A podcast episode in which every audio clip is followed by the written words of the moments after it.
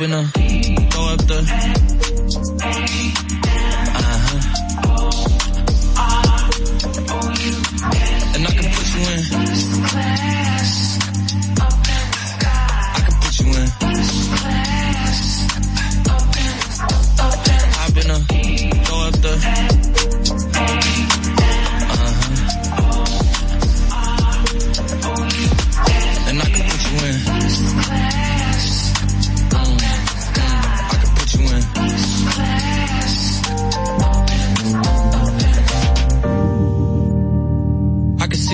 City from this balcony.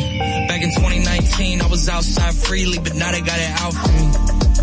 I don't care what frat you was in, you can't out for me. Keep dreaming. Pineapple juice, I give a sweet, sweet, sweet. I know what they like, so I just keep teasing. Hard drive full of heat seeking. Trying to come the same day as Jack rethinking. You don't need Givenchy, you need Jesus. Why do y'all sleep on me? I need reasons. I got plex in the mail peak season. Shout out to my UPS workers, making sure I receive it. You could do it too, believe it. I've been a throw up the. Uh-huh. And I can put you in. I can put you in.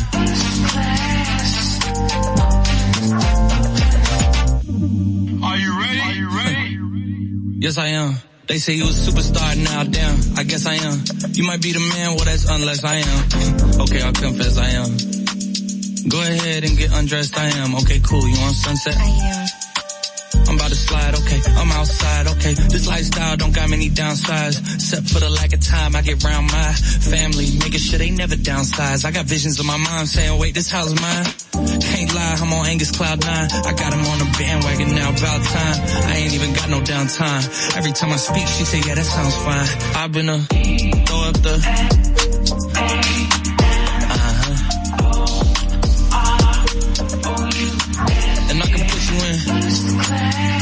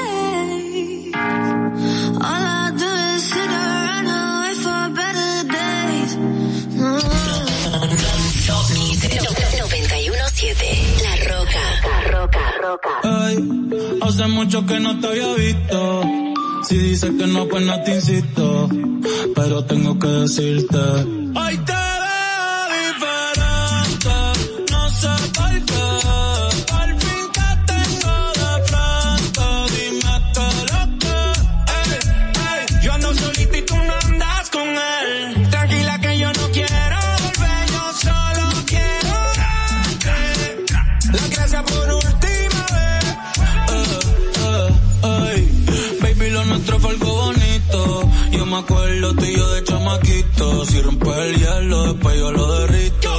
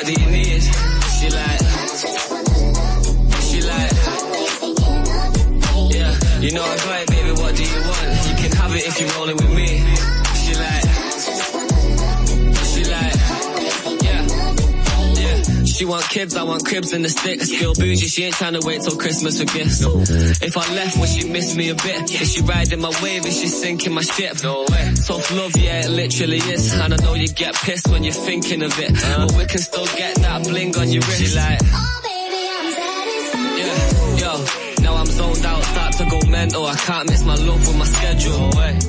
Always ask never home. I just said I gotta push my potential. Wake up looking sexy and she's stunning when she pose. Clothes the perfect when she naked and she curvy in the clothes. Get the Lamborghini white, I paint the Euros like a toes. Ain't no other brother got her this 30 and she knows. Yeah. Hey. You know I got it, baby, what do you want? You know I got it, baby, what do you need?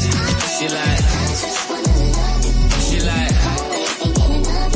yeah. You know I got it, baby, what do you want? You can have it if you're rolling with me.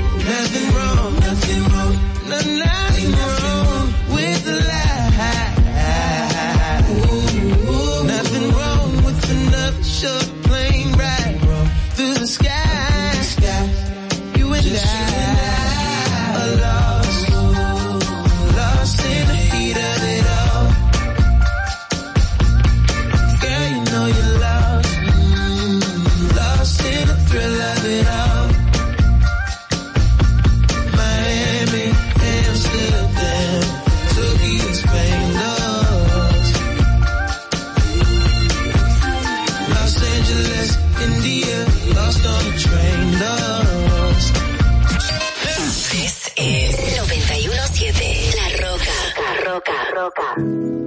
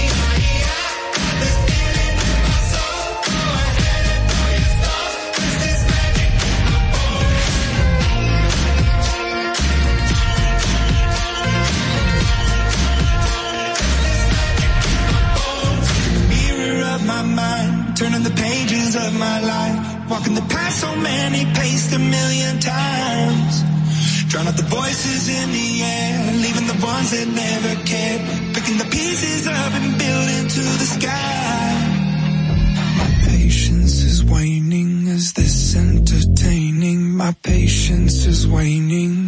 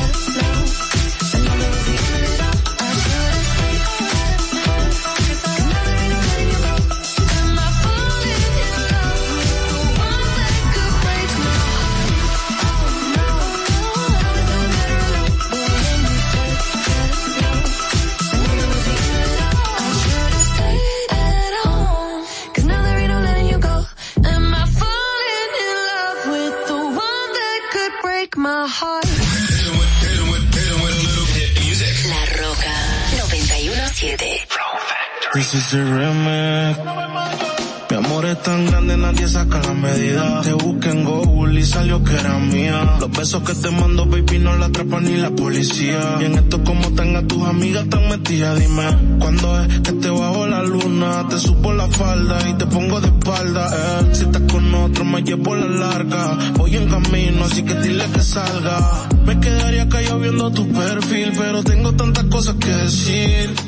Como el otro rey, mi mami, tú eres mami. Si te tengo que dar gracias, baby, por eso. Si te vieras desde mis ojos, sabría por qué insisto tanto. Por tu Instagram quiero saber de ti cuando me levanto. Cada vez que pasa un segundo y no estás me hago en el llanto. Ven, brindame socorro más, líbrame de quebranto. Y ahora cierro los ojos y estás tú. Y miro al cielo y estás tú. Recuerdo algo bonito y estás tú. Devuélveme el espíritu. Cierro los ojos y miro al cielo y estás tú, invadiendo mi mente tú, devuélveme el espíritu. ¿Cuándo será que volveré a verte? Y quiero que me hagas saber, cuando fue que merecí perderte? O engaño llorándote. Extraño tu beso en la madrugada, tu amor a cambio de nada, el cariño en cada mirada tu sonrisa y mi alma tatuada. ¿De qué forma te pido que vuelva? Tú me tienes contra la cuerda. Dime si es que en verdad no recuerda. O que en el desierto me pierda. Yeah. Ven, bríndame socorro antes que sea tarde más. Porque mi cama no resiste otra lágrima. Yo me cierro los ojos y estás tú. Miro el cielo y estás tú. Recuerdo algo bonito y estás tú. Devuélveme el espíritu. Cierro los ojos y estás tú. Miro al cielo y estás tú. Invadiendo mi mente tú. Devuélveme el espíritu. Baby, si tú me llamas, le llego volando como dice Mora. Eh, ha pasado mucho tiempo, pero mi corazón no mejora. Ayer le estaba guiando y pusieron nuestra canción en la emisora. Si de mis ojos te vieras, estoy seguro que entendieras. Hubiese querido que tus besos sean como la regalía, que aunque te fuiste duraran toda la vida. Yo con ganas de tenerte y tú tan fría, todavía.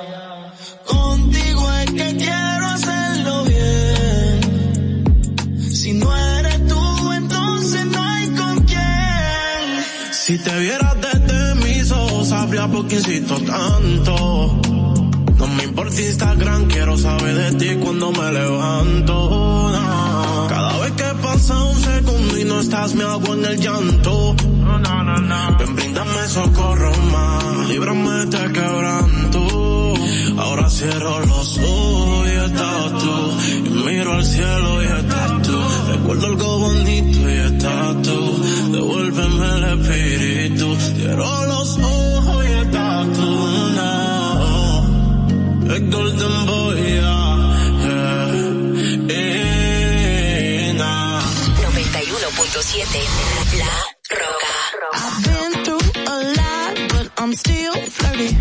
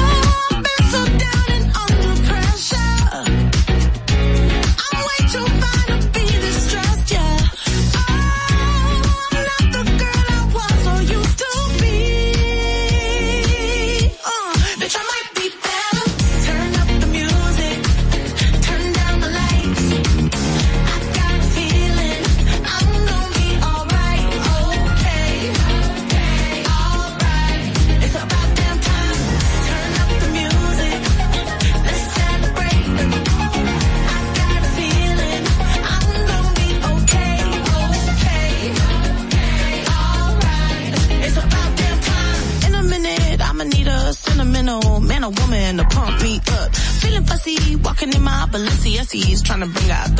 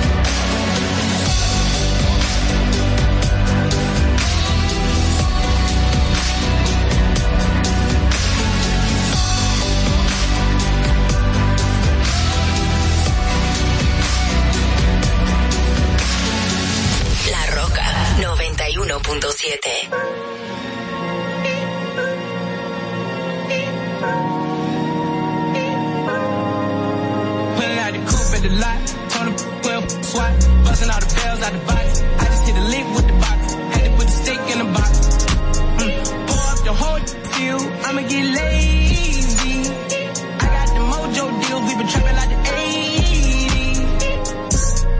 So, got the cash out. Told on white, but white, no. Say slash slash. I won't never sell my soul.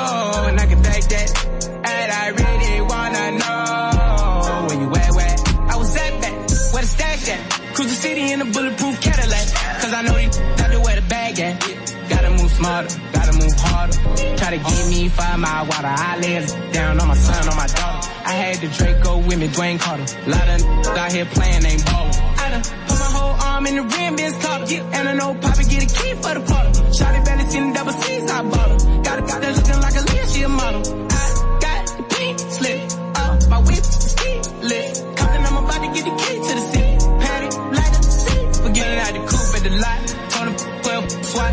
All the bells out the box. I just hit a lick with the box. Had to put the stick in the box. Mm. Pour up the whole field. I'ma get lazy. I got the mojo deals. We been trapping like the 80s. So, got the cash out. Told them white, but white, no. Say slash slash. I won't never sell my soul. And I can take that.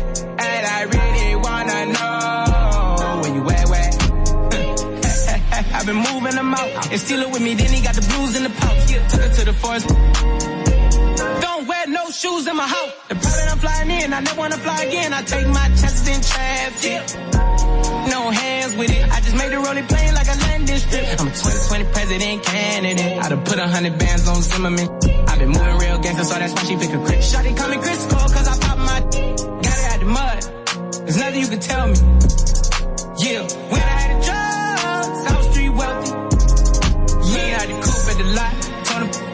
12 swat. Busting all the bells out the box. I just hit a lick with the box. Had to put the stick in the box. Mm. Pour up the whole field. I'ma get lazy. I got the mojo deals. We been trapping like the 80s. So, got the cash out. Told them white, but white, no. Say slash slash. I won't never sell my soul. And I can back that.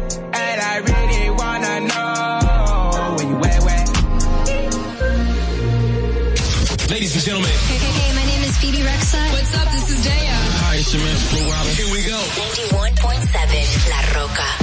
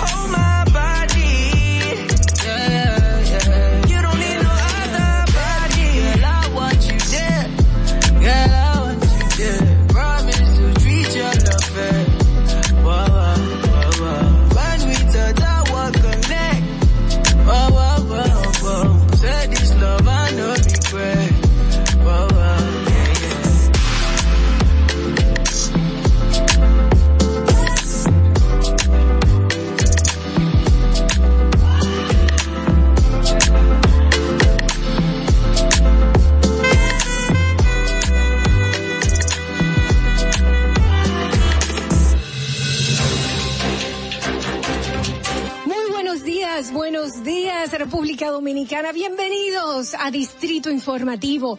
Yo soy Dolphy Peláez y junto a mis compañeras Oglenesia Pérez, Carla Pimentel, y Madeline Peña.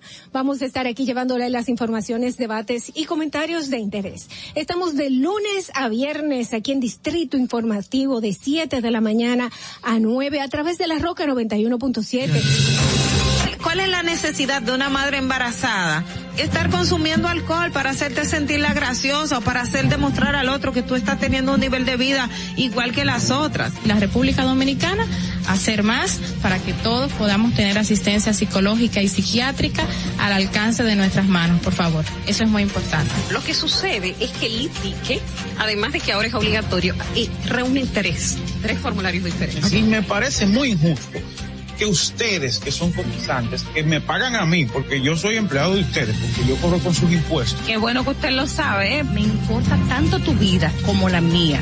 Claro, primero me importo yo, porque desde mi bienestar yo podré amarte de forma correcta. Sé que hay tanta gente haciendo comunicación que no debería, que no, no estudió la carrera, que no se preparó para hacerlo.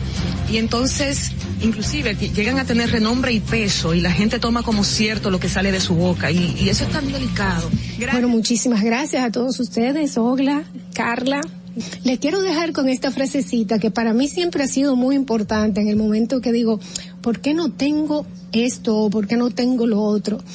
Y me, me recuerdo a mí misma que lo importante no es qué tanto yo tengo, sino lo que yo hago con lo poco o mucho que tenga. Muchísimas gracias y bendecido día para todos. Distrito Informativo.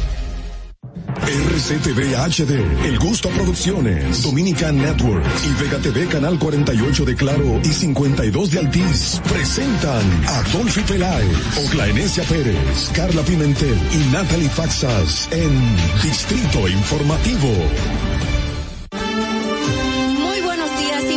Bienvenidos a Distrito Informativo. Hoy lunes 2 de mayo del 2022, un programa especial por conmemoración al Día Internacional del Trabajo. Soy Madeline Peña y junto a mi, y junto a mis compañeras Oglenesia Pérez, Dolphy Peláez, Carla Pimentel y Natalie Fatsas le estaremos llevando las informaciones, debates y comentarios de interés. Estamos de lunes a viernes de 7 a 9 de la mañana a través de la Roca 91.7 FM. Si vas en tu vehículo, en tu vehículo, llegamos al norte hasta Villa Altagracia, por el sur hasta San Cristóbal y hasta y en el este hasta San Pedro de Macorís. Además puede vernos en vivo en nuestro canal de YouTube Distrito Informativo. Síguenos en nuestras redes sociales, Twitter, Instagram, arroba Distrito Informativo.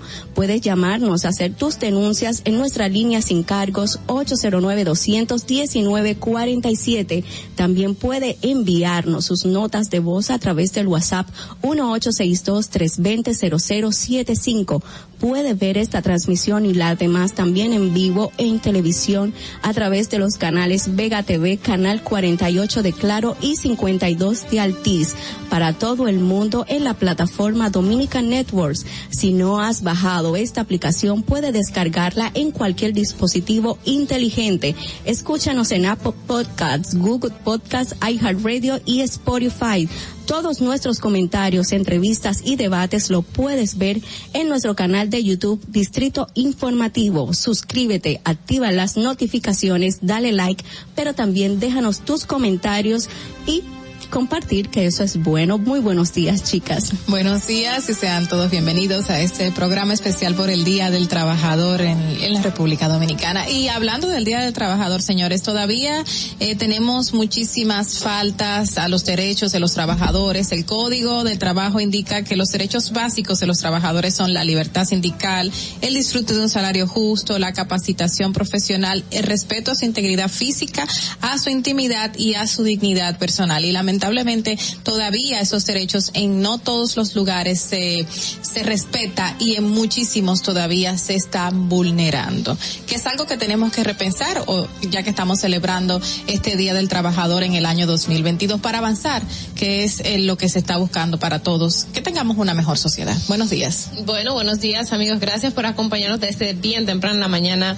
Miren, yo este año, este 2022, pues se cumple ya 30 años del Código de Trabajo. Hay muchas cosas que están pendientes, de hecho, el- la modificación al Código de Trabajo, que es uno de los temas eh, pues que causa más choque entre empresarios, entre trabajadores, incluso con el mismo gobierno también, eh, pues es algo que está pendiente, de hecho, en el Ministerio de Trabajo, ya se, recuerden que en el Consejo Económico y Social hay una serie de reformas que se están debatiendo, pues el tema del Código de Trabajo es un tema pendiente ahí que de hecho salió del CES para ser, eh, pues, liderado para las discusiones que se lideren dentro del Ministerio de Trabajo porque se entiende que de solamente o, o es más saludable para la discusión que los tres sectores que le competen estas modificaciones pues aborden esos temas. Hay muchísimos temas aquí pendientes que nosotros tenemos que comenzar a verificar, a tocar y, y bueno, es de las cosas que uno quisiera que la gente se ponga de acuerdo rápido y tenemos de hecho años hablando de esta reforma al Código de Trabajo. Así es, buenos días a todos, buenos días chicas, a los que nos ven también a través del canal de YouTube y las redes sociales, porque también estamos transmitiendo en directo eh, por las diferentes plataformas. Mira, eh, esto que dice, dice Natalie eh, toma también mayor peso porque ahora y casualmente esta semana o dos semanas previa a conmemorarse el Día Internacional del Trabajo, estamos viviendo un panorama aquí que su- surtió, salió al tapete precisamente por un hecho lamentable que ocurrió eh, con que dio al traste el fallecimiento de un, de un nacional chino en un establecimiento por un conflicto entre con otra con una empleada. Y ahí eh, resurgieron estos eh, lo que todo el mundo conoce y ha dicho que lamentablemente en los establecimientos o en los lugares donde está el tema del comercio de los trabajadores eh, los empresarios chinos se habla de un tema de maltrato laboral. Y, y eso ha tomado mayor contexto y de hecho el ministro de trabajo anunció que se iban a hacer inspecciones. A mí me llamó la atención en este punto, ¿por qué? Porque el informe de el estado de las migraciones eh, que publicó la la eh, OMICA hablaba de que en República Dominicana solamente hay 50 inspectores de trabajo, 50 inspectores de trabajo que son los responsables de hacer el levantamiento de que si hay condiciones de trabajo de esclavitud, si no se está cumpliendo con los requisitos que establece el Código de Trabajo y la función del Ministerio del Trabajo y lamentablemente estos no dan abasto. Y este tipo de denuncias que surgió con el lamentable hecho que, que ya todos sabemos que, que la joven todavía sigue prófuga, eh, dio al trate eh, o surgió ese debate que es eh, algo voz populi, pero que lamentablemente mucha gente no se atreve a denunciarlo directa, eh, directamente a las autoridades o que las autoridades no han tomado carta en el asunto. Es decir, que también reforzar la cantidad de inspectores de trabajo que tenemos en República Dominicana es una de esas tareas pendientes que Natalie eh, ya nos mencionó en su comentario previo. Bueno, así es, Ogla, y el Día de los Trabajadores se ha convertido en una efeméride festiva, pero no hay que olvidar que esta fecha rinde homenaje a aquellos que lucharon por una vida digna para todos los trabajadores y trabajadores eh, y trabajadoras. Los orígenes del Día Internacional de los Trabajadores se remonta al año 1886 en Estados Unidos, en una época que los trabajadores iniciaron una lucha para reducir la jornada laboral a ocho horas, porque anteriormente eran doce las que se trabajaban.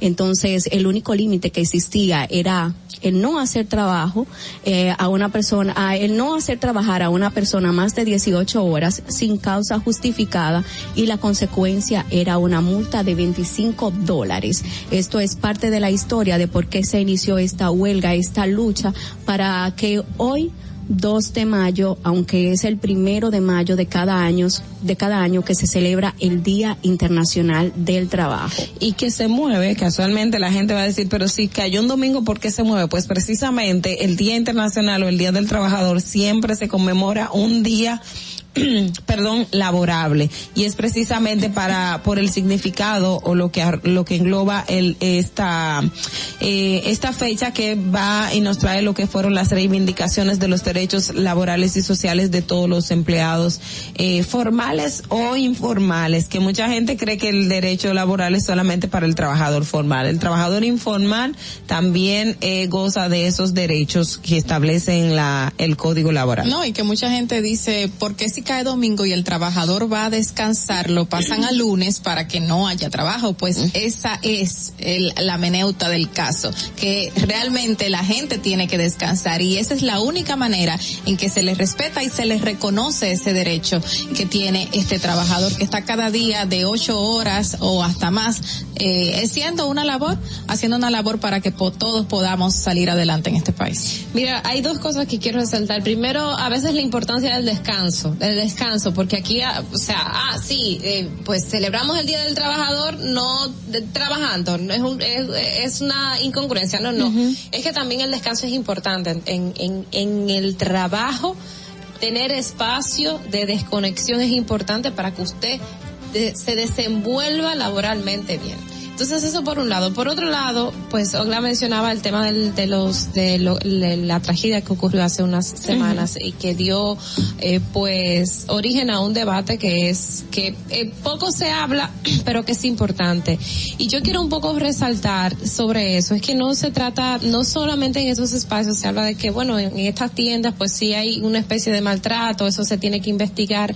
Pero señores, la importancia de que nosotros los trabajadores nos podamos identificar qué es el maltrato laboral, porque Exacto. esa es otra materia que nosotros tenemos pendientes como trabajadores. Aquí se, aquí hay gente que entiende que si a ti tu jefe te habla mal, si a ti tu jefe te humilla, si a ti tu jefe te, te, te menosprecia, si tú llegas a tu casa destruido después de un, un- un- una jornada de trabajo difícil, donde no quieres hacer otra cosa que no sea a veces hasta llorar y que eso es normal, bueno, eso forma parte del trabajo. Y No, que tú tienes que señores. aguantar, que es como la violencia doméstica que te No, dicen entonces aguante. Hay un Ujú. asunto que se llama violencia laboral, que está tipificado, que se condena, que aquí en la República Dominicana no hay muchos precedentes eh, sobre este tema, pero tengo que resaltarlo sobre todo porque fue algo que cuando, no sé si se acuerdan, hace ya un tiempecito, una revista, una muchacha que grabó a su jefa hablándole malísimo. Todos los insultos del mundo. Y bueno, ahí había gente que estaba defendiendo, bueno, eso forma parte del trabajo que tu jefe te, te hable mal, o sea, que no tenían conciencia de que realmente esas cosas son denunciables y no se puede aguantar. Entonces hay cosas ahí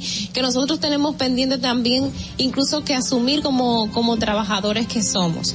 El, el reconocimiento a usted tener un espacio digno, a que usted se le respete como, como empleado, ni siquiera como profesional, porque los profesionales pues somos un, o sea, Y la gente también, en sí. el, el concepto del trabajador de que no, tampoco la gente asume o entiende que está mal que tú como trabajador hagas valer tus derechos, porque mucha gente, o sea, le, eh, le dice, mira, yo necesito que tú estés aquí, y yo le digo, bueno, yo no puedo, y si tú decir el que no puedes porque no puedas, entonces no está mal, y muchas veces también pasa eso en los lugares de trabajo, que muchos trabajadores se sienten obligados a decir siempre que sí y nunca decir que no, yo no puedo, estoy cansado, necesito un descanso, estoy agotado, necesito mis vacaciones. No, no puedes tomar tus vacaciones. Bueno, yo necesito las vacaciones. O sea, ese tipo de cosas la gente no, no lo ha asumido todavía.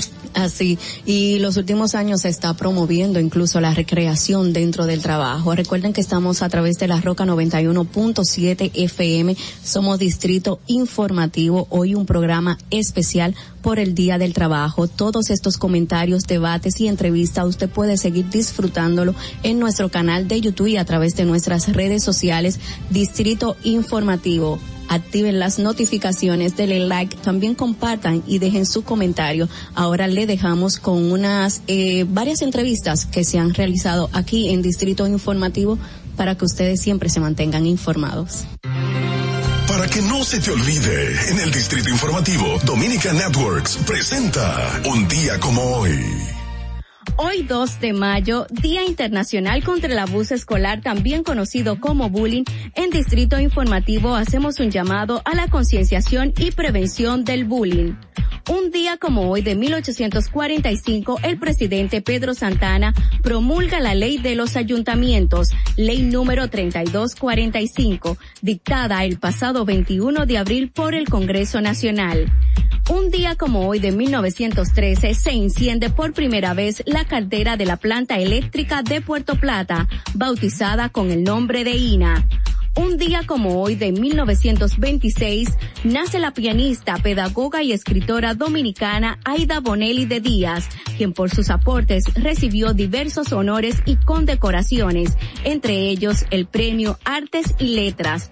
Publicó varios libros. También fue premio nacional en el renglón Didacta. Falleció un 27 de octubre de 2013.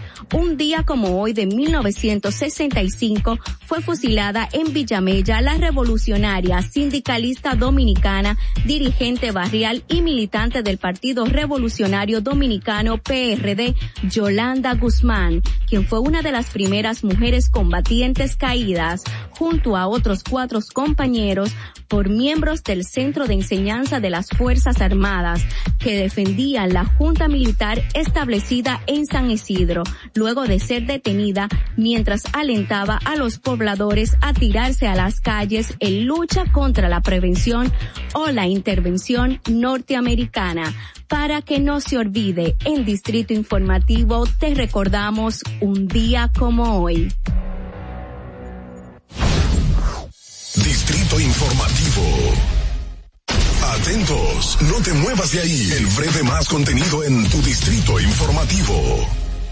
Para una madre es bien difícil eh, querer que su hijo empiece un tratamiento y que no lo pueda hacer porque no tiene los recursos. Cuando un niño con anemia falciforme llega a una emergencia, no puede esperar. Un día fui a visitar a un niño al hospital, pero entró una madre desesperada. Y ya cuando su hijo llegó, pues murió inmediatamente. De ahí nace Apadríname por 500 pesos. Mensualmente durante siete meses hemos recibido 150 porciones de alimentos. Recibimos el apoyo del Plan Social, también de Promesa Cal. Hemos tenido un cambio excelente y hay mucha gente detrás orando porque esto salga bien. Gobierno de la República Dominicana. Si deseas tener acceso a todo lo que pasa en República Dominicana, debes obtener Dominican Networks. Es el primer sistema de cable dominicano para los dominicanos en el exterior. Aquí podrás disfrutar de todos los canales de televisión de República Dominicana, noticias, deportes, música, farándula y entretenimiento 24/7. Solo debes descargar nuestra aplicación en Roku, Amazon y Apple TV. E inmediatamente vas a disfrutar de todo el contenido de República Dominicana. Dominican Networks. Y, y- y aquí está el equipo del gusto, la bella Dolphy Peláez. Busquen un, un suape y busquen un recogedor porque me voy a regar. Lo acompaña ñonguito. Que usted se sacrifique tanto en su oficina hasta las 8 de la noche. El importado Harold Díaz. Lo mío es de hilo de Yedella. La más reciente adquisición, el actor más cotizado, más no el mejor pagado, Oscar Carrasquillo. Y el hombre que gana menos que su mujer tiene que se sienta negro en la cama en intimidad. La enérgica, la del gritico, Samantha Y Díaz. quiero que sepan que tengo dos semanas haciendo dieta y ¿saben lo que he perdido? ¿Qué perdí? Tiempo. 14 días de felicidad. Nuestra chama importada, Raterina Amesti. Y el otro está malhumorado, señores. Usted le tira un beso por la ventana.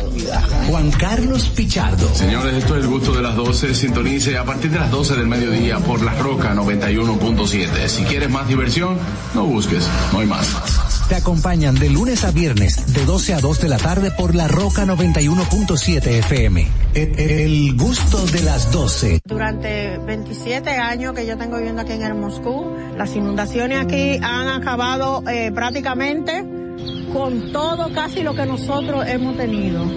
Estaba yo con una incertidumbre, vas a llover, no vamos a inundar, otro año más inundado, pero gracias a Dios llovió y no nos inundamos. Y a nuestro señor presidente, porque él continuó la obra. Estamos muy felices con él porque él nos ha tomado en cuenta, nos ha llevado de la mano, eh, él nos ha tomado como la necesidad de nosotros, como si fuera parte de él. Hemos dado un cambio verdaderamente maravilloso. Yo le digo claro, yo soy parte del cambio. Gobierno de la República Dominicana. Sabemos que las bocinas y los ruidos son molestosos. Por eso te traemos el Distrito Informativo. Tus mañanas ahora serán más frescas e informadas con el equipo de profesionales más completo de la República Dominicana. Distrito Informativo, de lunes a viernes de 7 a 9 de la mañana por La Roca 917 FM, Vega TV y Dominica Networks. ¿Viste qué rápido? Ya regresamos a tu distrito informativo. Bien amigos, estamos de regreso en Distrito Informativo. En el momento en que recibimos al diputado Eugenio Cedeño, diputado por la Romana, por eh, eh, el tema muy importante que tenemos, él es el diputado por el PRM, que él habló la semana pasada de la eliminación del e-ticket y también de un proyecto de ley para regular la propaganda y la publicidad del Estado. Qué bueno que nos acompaña de nuevo. Bienvenido. Muchas gracias, un placer estar con ustedes. Dejamos la pista un poco caliente la última vez que estuvimos. Son cajes del oficio.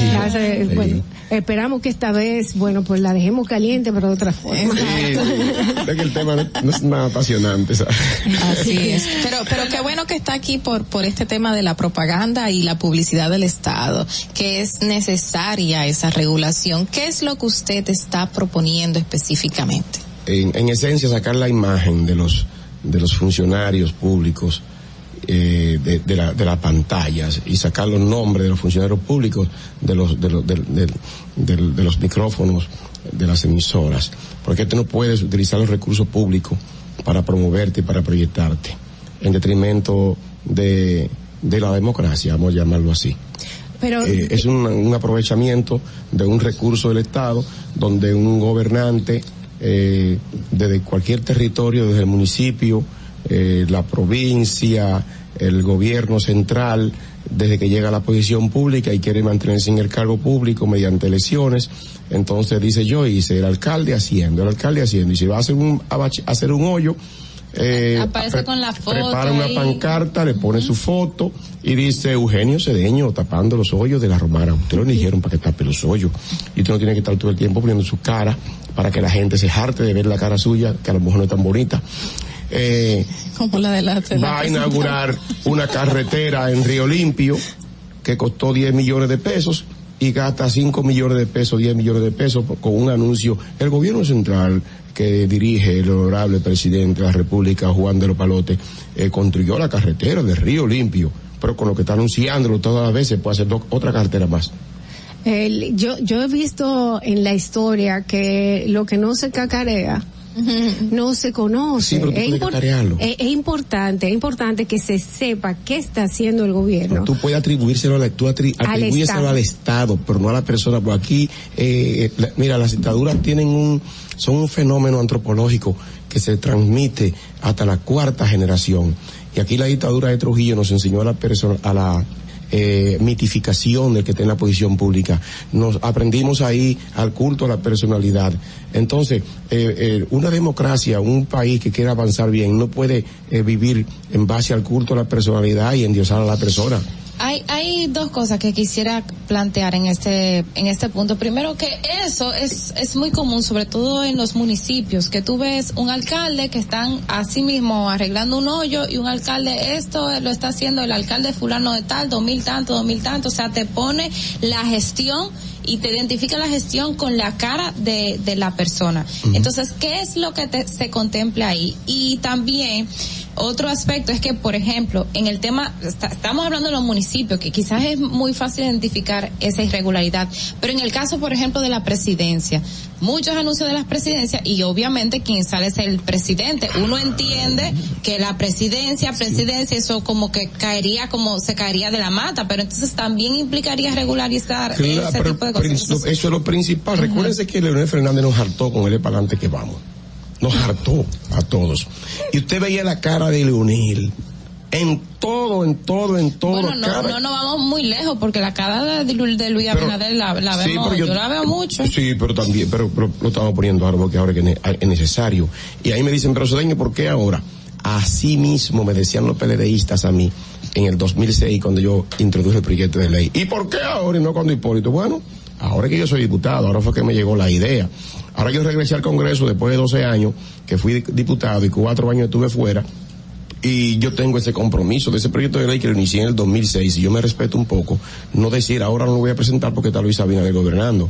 Y a Luis Abinader le interesa también ese tema de controlar la propaganda y publicidad del Estado. Incluso, yo tenía el proyecto de ley dormido y yo lo relancé porque fue a Luis que yo escuché decir que vamos a someter también un proyecto para regular la propaganda del Estado. Pero, el Estado ahora es el que más está haciendo esto. Usted se mueve por una valla y encuentra a Binader para acá. Bueno, encuentra la publicidad Binader de aquí. Por eso es y que, todo lo que por eso es pertinente mi proyecto. Pero, Tomando de la palabra a él. pero no es eliminar, ¿verdad? No es eliminar, sino regular, reducir la cantidad de El publicidad. proyecto se llama proyecto de ley que regula, Regula, la exacto. propaganda y publicidad del Estado. No es que va a sacar la propaganda, porque es que el gobierno, el Estado necesita propaganda y necesita publicidad.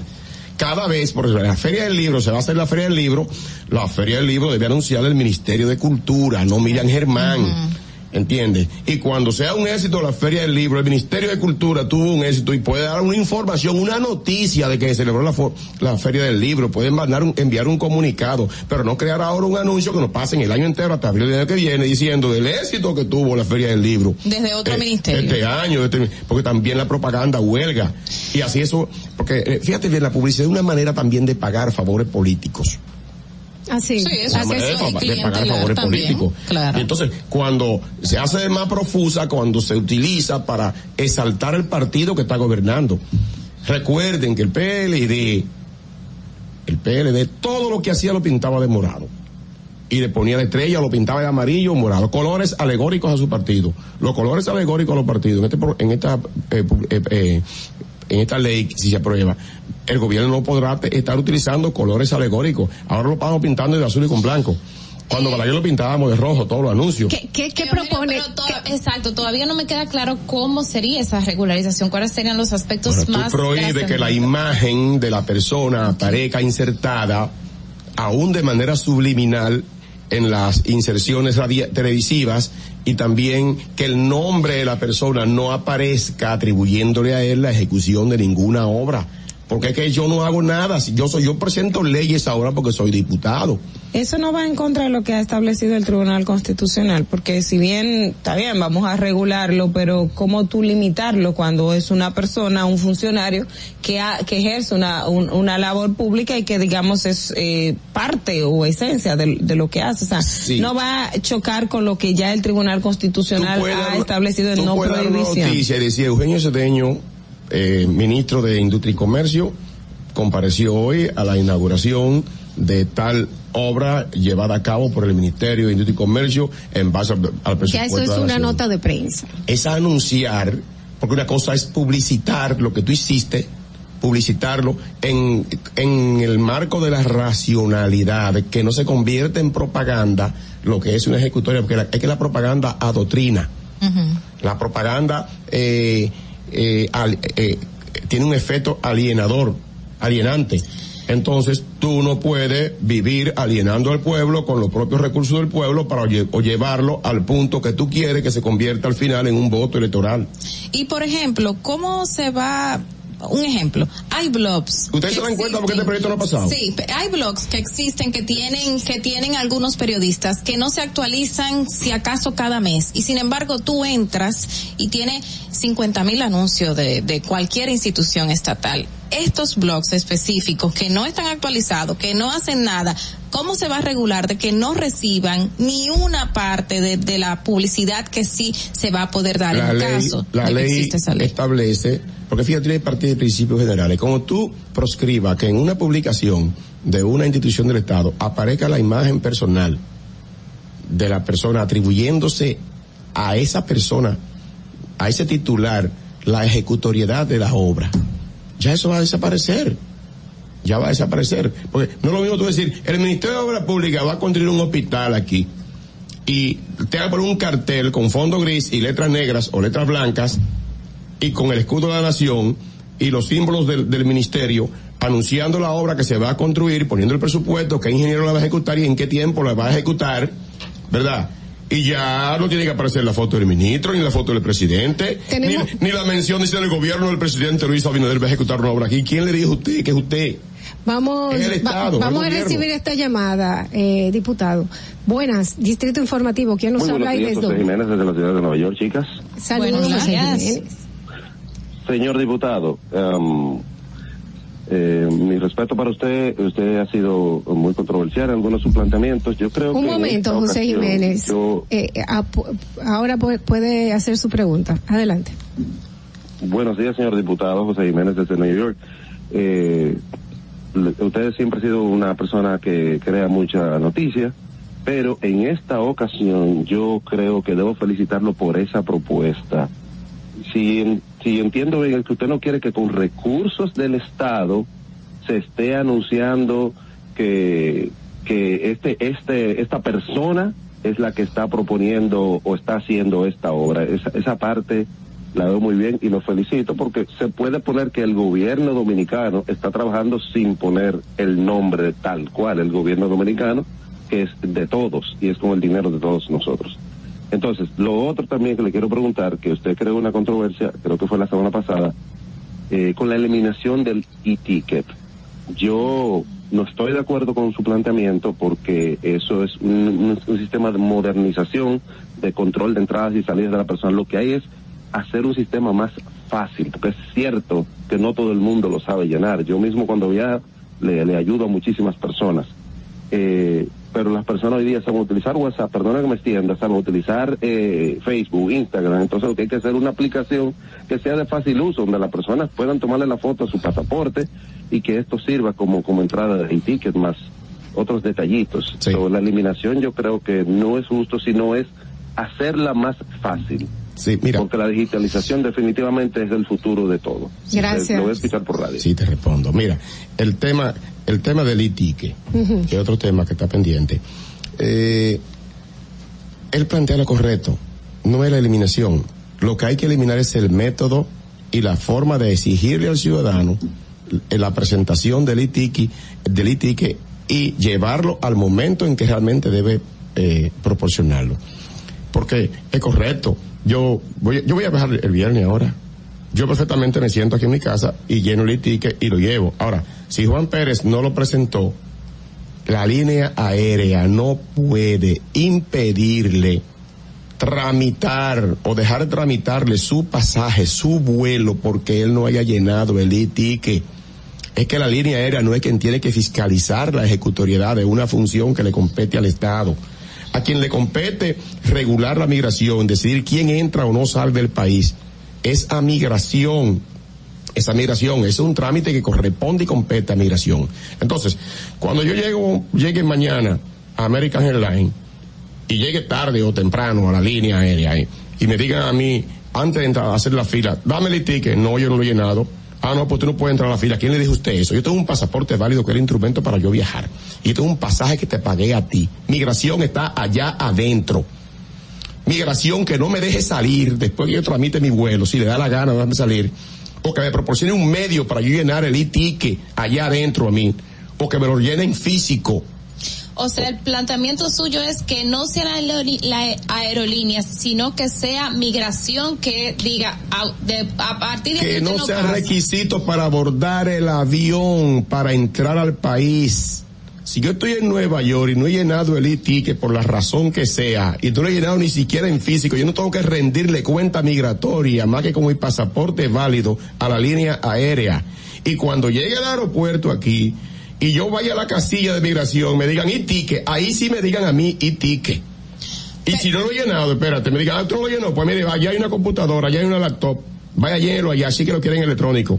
Y si no hay el medio para darlo electrónico, pueden un formulario para llenarlo y en pasar y cumplir con el trámite migratorio. y ¿No esa posibilidad el hecho de, de tratar de, de agilizar lo que son las filas Sí, migratorias? pero, pero yo no puedo joderte la vida a ti en Nueva York, exigiéndote que llene un trámite migratorio que le compete a la autoridad dominicana hacerlo e impedirte llegar a un avión al- hasta el mostrador. Yo me quedé en Nueva York, hermana.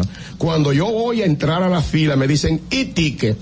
A las seis de la mañana y el vuelo a las seis, eh, espérate, y cuando le digo, no, ah, el ticket, anda, yo lo he llenado y comienzo a llenar ese perverso formulario que te toma media hora llenarlo. Ay, Eugenio, tampoco Mire, así. yo le reto a que lo busque ahora mismo.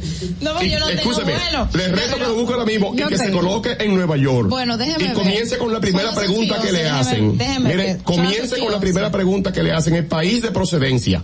Pero no es una orden del Estado Dominicano de Migración Dominicana. Sí, por eso que yo digo que migración debe quitar ese trámite para poder uno llegar allá. Que lo dejen vigente, claro. Ahora, yo llegué a, a JetBlue y me dicen, y no te ha, mi, mi, Jeff Bruno tiene que preguntarme a mí si cumplí con trámite migratorio Pero o no. no, no le dan a ellos la potestad desde el Estado. Es que yo quiero que se la quiten. El Estado no puede subrogar su derecho de fiscalizar el cumplimiento de un trámite que a quien tiene que fiscalizarlo es el Estado dominicano en territorio dominicano. De- En territorio dominicano. Déjeme no ver si le, extranjero. si le entiendo. Usted no está en contra del ITIC. No. Usted está en contra de que las aerolíneas sean las que pidan el ITIC a la hora de uno abordar Perdón, Miren, fuera del país o aquí. Perdón, en un minuto, eh, son las 12, Sí. ya yo estoy en el formulario. Ah, pero eh, eh, ahora tú pones a doña Marcia, a mi mamá. Sí. Entra. este formulario. Y te encuentro en Nueva York y te preguntan país de procedencia. Dime, yo te, te pregunto, país de procedencia, dime. ¿De dónde yo vengo? Si tú estás en Nueva York, país de procedencia.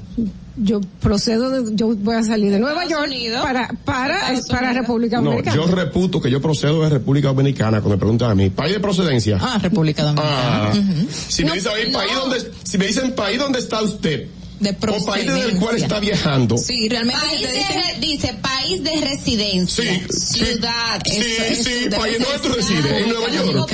hay que buscar el código ¿Tú postal, resides en eso Nueva York? Eso toma tiempo. piden a ti no que diga- no, hay, go- no hay go- no hay código postal, en realidad, país de residencia, Sí. país de residencia Sí, donde tú resides. República Dominicana. Sí, eso es Ah, República que poner Dominicana. Nueva York, Estados Unidos. No, eso es cuando dicen de dónde viene el, el vuelo. Hermana, cuando usted está en Nueva York con las maletas ahí, 60 gente adelante, Hermano, y le, y le dicen país de residencia, usted pone inmediatamente República Dominicana.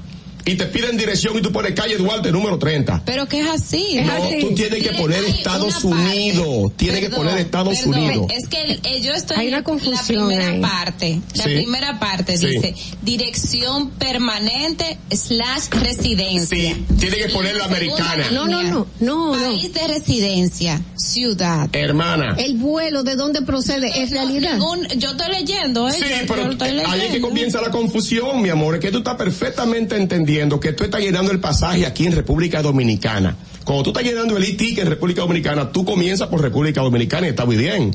Pero cuando tú estás en Estados Unidos allá o en Florida, en, en- en- en Europa, y te preguntan país de residencia, tú vas a poner República Dominicana y te lo rechaza. Porque tiene que poner España, poner una dirección de España, poner un código postal de España. Y tú sabes hasta qué te pide el localizador de vuelo. Tú sabes la Es- estupidez. eh, eso es verdad. Eh, lo de pedir la localización del vuelo, eso no se pedía antes en, en el... Y eso es eso te lo mandan por de email. Cuando usted hace una reservación, le mandan su Porque eso localización del importa la línea aérea. Eso importa. ¿Qué le importa migración? Ellos lo que tienen que confirmar que usted tiene un vuelo en esta en 24 horas. ¿Quién? Eh, migración tiene Pero, para para darle la entrada tiene que confirmar Ah, que usted en 24 horas va a entrar porque Bueno, si no no quiero- se le porque por ejemplo yo voy a viajar el jueves mañana yo hoy puedo solicitar mi ticket ¿entiendes? Pero oye, cuánta más estupidez. Si yo te pido a ti tu pasaporte y yo tengo, soy migración y tengo registrado el pasaporte dominicano, ¿por qué ahora tengo que preguntarte el lugar de nacimiento? Pero nos lo preguntaban en el que nosotros llenábamos a mano Manita, es que en el pasaporte está el dato de dónde naciste, quién es tu ma- dónde- eh, cuál es tu Pero número de cédula, an- están antes todos del datos. antes del e-ticket no los nos lo pedían cuando a mano tenía, nos entregaban Sí, los papelitos en el avión. Y ahí tú no tenías que dar una casillita y buscar para abajo prrrr, y se te iba y, y- y- Eh, tenemos, el internet. tenemos una llamada de llenabas Nueva ese York. formulario en dos minutos en el avión. Cha, cha, cha, cha, cha, cha, cha, cha. Nueva York. Vamos a ver, buenas. Natalie, Natalie. es que tú hace mucho que no viajas, porque tú no has visto que viajan en un, en un vuelo de 180 personas. Hay tengo mucho que no 27 personas que están. Hay 27 que están en silla de ruedas. Claro. por- porque lo desean, o porque no sé, o por comodidad. Pero escúchame, Natalie, él tiene una razón muy válida. Estoy viajando constantemente y estoy viendo a las personas mayores pasando mucho trabajo. ¿Y? El- el- el- la página web, mira, primero es muy pequeñita para un celular. Es de verdad, es tediosa. Cuando tú estás, y una vez se falla, cuando tú estás entrando a la dirección, que mucha gente no sabe ni dónde se quedó. Entonces tú tienes que poner desde dónde tú te quedaste en Estados Unidos. Pausa, pausa. A mí tuvo un amigo que decía, es por la dirección mía, Cedi 1256 del Bronx, y tú no sabes ni siquiera cómo se escribe. es un poco estúpido el, la- el e-ticket, hermano, si lo hacen, es ponerlo más fácil. ¿Me entiendes? Hasta con una foto del pasaporte. No, yo- yo te compro que pero, lo pongan Pero lo que él dice oye, que la línea aérea no deben exigirlo para, para abordar, él, él estoy Ese de es el acuerdo con punto, que lo pongan más difícil si quieren. Que me hagan un examen de historia dominicana si quieren. Pero que si yo llego a JetBlue o American Airlines y no me no sea la morena que está ahí, o el alemán que está ahí, o el italiano que está ahí, que me pregunte a mí, dame el ticket, no llenate, espérate llenarlo. No señor, yo tengo mi pasaje y tengo mi pasaporte y voy para mi país. Migración allá que me decide que si te entro o dejen no. abordar el avión Y y, que me dejen abordar mi avión. aquí, entonces que ahí Y sea que la aquí sea que resuelvan eso. Pero qué propuesta ya formalmente usted ha hecho? No. ¿Ha presentado Yo algo lo- diciendo esto, esto y Yo esto? por tengo en el? Congreso la atribución de denunciar y de llamar la atención y tomé un turno en el Congreso después de hablar con el director de migración, después de hablar con el encargado de aeronáutica civil, para que esa aberración la quiten. Y le llamo aberración no por la tecnología. ¿eh? A mí me importa lo difícil que sea llenarlo. ¿Y qué le respondieron de migración Nada. cuando usted? Lo llamo aberración por el hecho de que la soberanía nacional en territorio extranjero, en un acto de soberanía que es determinar quién entra al país o no, se le ha entregado A a, un una tercero. línea aérea en territorio extranjero y lesiona eso la, el derecho de libre tránsito del ciudadano. Lo lesiona, lo daña. Porque cuando yo perdí mi vuelo, yo tuve que buscar 400 dólares más y perder seis horas en el aeropuerto para poder venir. Y yo no soy tan bruto. Yo no soy tan bruto. O sea que la situación ahí está. El punto que usted plantea es que el tema del e-ticket no lo regulen las líneas aéreas, sino la Dirección General de Migración. Que sea migración. En República Dominicana, en los aeropuertos dominicanos, que Tanto cuando aquí la gente... como allá, tanto aquí como allá, porque es un negocio para las líneas aéreas entorpecerte llegar al avión, o sea, a- lle- espérate, entorpecerte llegar a la casilla migratoria y luego tú tienes que comprar un pasaje. Mire, a mí me pasó, a- no que yo tenga tanto sin viajar, pero la última vez existía el e-ticket. Miren, la última vez eh, yo hice fila, Te pasó yo un llené, yo llené, no, fíjate, yo llené mi e-ticket, llené, lo llené bien, lo llené estando antes de llegar al aeropuerto y el chico que me atendió, el de la aerolínea, me dice, ¿llenaste el e-ticket? Y yo, sí, eh, venga, tenga. Y me dice, no, tiene que llenarlo otra vez, eso está mal, eso está... Y yo, espérese, espérese, espérese. espérese. Ajá. Mire bien la fecha, mire bien la fecha. Que dice, es, esa es la fecha, usted me está corrigiendo la fecha, mírela bien. Ah, ah, ah, ok, está bien, escúcheme, sí, venga adelante. Eso me pasó. Oye, ¿por qué le iba a tener que dejarte pasar o no dejarte pasar si tú no has cumplido con un Fue- trámite fue así. migratorio que a quien le corresponde y que le compete Real- exigírtelo es a la a migración fue dominicana? así, Fue así. O sea, ¿Eh? él, an- o sea, él me exigió el e-ticket para Él no es un agente del gobierno. relacionado con, con mi pasaporte, con, con el vuelo. Él no es un agente del gobierno. Él es un ciudadano internacional, extranjero, aquí a lo mejor en República Dominicana o fuera del país, y no puede coartarte a ti. Después que tú le pagaste tu cuarto para que le traiga ese avión y tiene tu pasaporte válido para viajar, decirte a ti que no, usted no Una puede. pregunta, ¿eso quién le da la orden a, a, a los, a, a las aerolíneas? Es una combinación de ¿quién da migra- la orden? es una combinación de migración, la Dirección General de Aduana y Salud Pública, que son las tres instituciones que están involucradas en el llenado del itique. Eso fue precisamente por el tema del COVID, porque No, ¿por qué no, salud no. pública está ahí? Esa vaina es de modernidad. Y lo que pasa es que la modernidad hay que, hay que graduarla y hay que administrarla. Tú haces una autopista para circunvalar una ciudad o para llegar a una ciudad y tú no puedes cerrar los caminos alternos de llegar, porque el que no tiene cuarto para pagar el peaje tiene el derecho a transitar entonces por una calle secundaria y llegar al- a su punto sin que le cobren, porque el Estado cobra impuestos. Bueno, ¿Entiendes eh, el ejemplo? Eh, le, le ente- Ah. le entendemos. Eh, yo acabo de llenar mi e-ticket. Fue fácil para mí. No veo. ¿Cuánto te, cuánto te toma? No, tiempo? ya, ya terminé. Cinco minutos. Pero porque yo me sé mi número de pasaporte y porque tengo a mano, o sea, son dos cosas que la gente Sí. no se sabe, su número de pasaporte y eso, que es el, el número de la reserva Y del el ticket viaje. de vuelo está en inglés, por lo general. el Está ticket, en inglés. el ticket el de vuelo. pasaje de vuelo, por lo general, está en inglés, todos los datos. Eh, Y las direcciones en Dependiendo de la Alemania, está- las direcciones en Alemania están en alemán. Es que tú te ubicaste en República Dominicana, ubícate en Vancouver a las 5 de la mañana con 200 gente ahí y dos horas antes de tomar el avión. O sea que eh, varía del lugar de donde tú estás para llenarlo. Bueno, es lo que Sí, usted porque, plantea. porque Es tu así. imagen, cuando te preguntas residencia, tú dices República Dominicana, pero yo te pregunto residencia en Alemania, ¿dónde tú vas a poner? República Dominicana. Tú tienes que ubicarte residiendo en Alemania y tú estás de paso. Bueno, eh, yo no he tenido ese problema cuando, porque cuando dicen residencia, ¿dónde usted reside? ¿Dónde usted reside? Ahora. ¿de dónde procede? Procedo de Alemania, vengo de aquí y voy para República Dominicana. hay confusiones, hay que, hay que, yo creo que educar bastante bien como dice el diputado, pues gradualmente irle enseñando al dominicano cómo entrar en la modernidad y en la automatización. Entiendo que también le, to le toma un tiempo a migración para recibir el e-ticket para que cuando usted llegue ya esté dentro del sistema. Lamentablemente no dejarlo en manos de la línea aérea, que la ahí está el tema. Ahí está el Ponlo lo difícil que tú quieras o lo fácil que tú quieras, pero que no sea la línea aérea que te impida a ti subir al avión o pasar al área de migración en República Dominicana si no hay dado el ticket. Bien, vamos, eh, señores, a agradecerle al diputado Eugenio Cedeño, diputado por la Romana, eh, perteneciente al PRM, por venir a aclarar todo esto. Aquí en Distrito Informativo debemos de ir a una pausa y regresar inmediatamente con ustedes. No se vayan, que tenemos otros invitados. Atentos, no te muevas de ahí. El breve más contenido en tu Distrito Informativo ahí mismito donde estás. O tal vez aquí, recostado bajo una mata de coco, o en la arena tomando el sol, o dentro del agua, no muy al fondo, o simplemente caminando por la orilla. Ahí mismo, abre tu nueva cuenta móvil BH de León, 100% digital y sin costo. La creas en minutos con cero pesos desde Móvil Banking Personal. Háblela donde quieras, solo necesitas tu celular.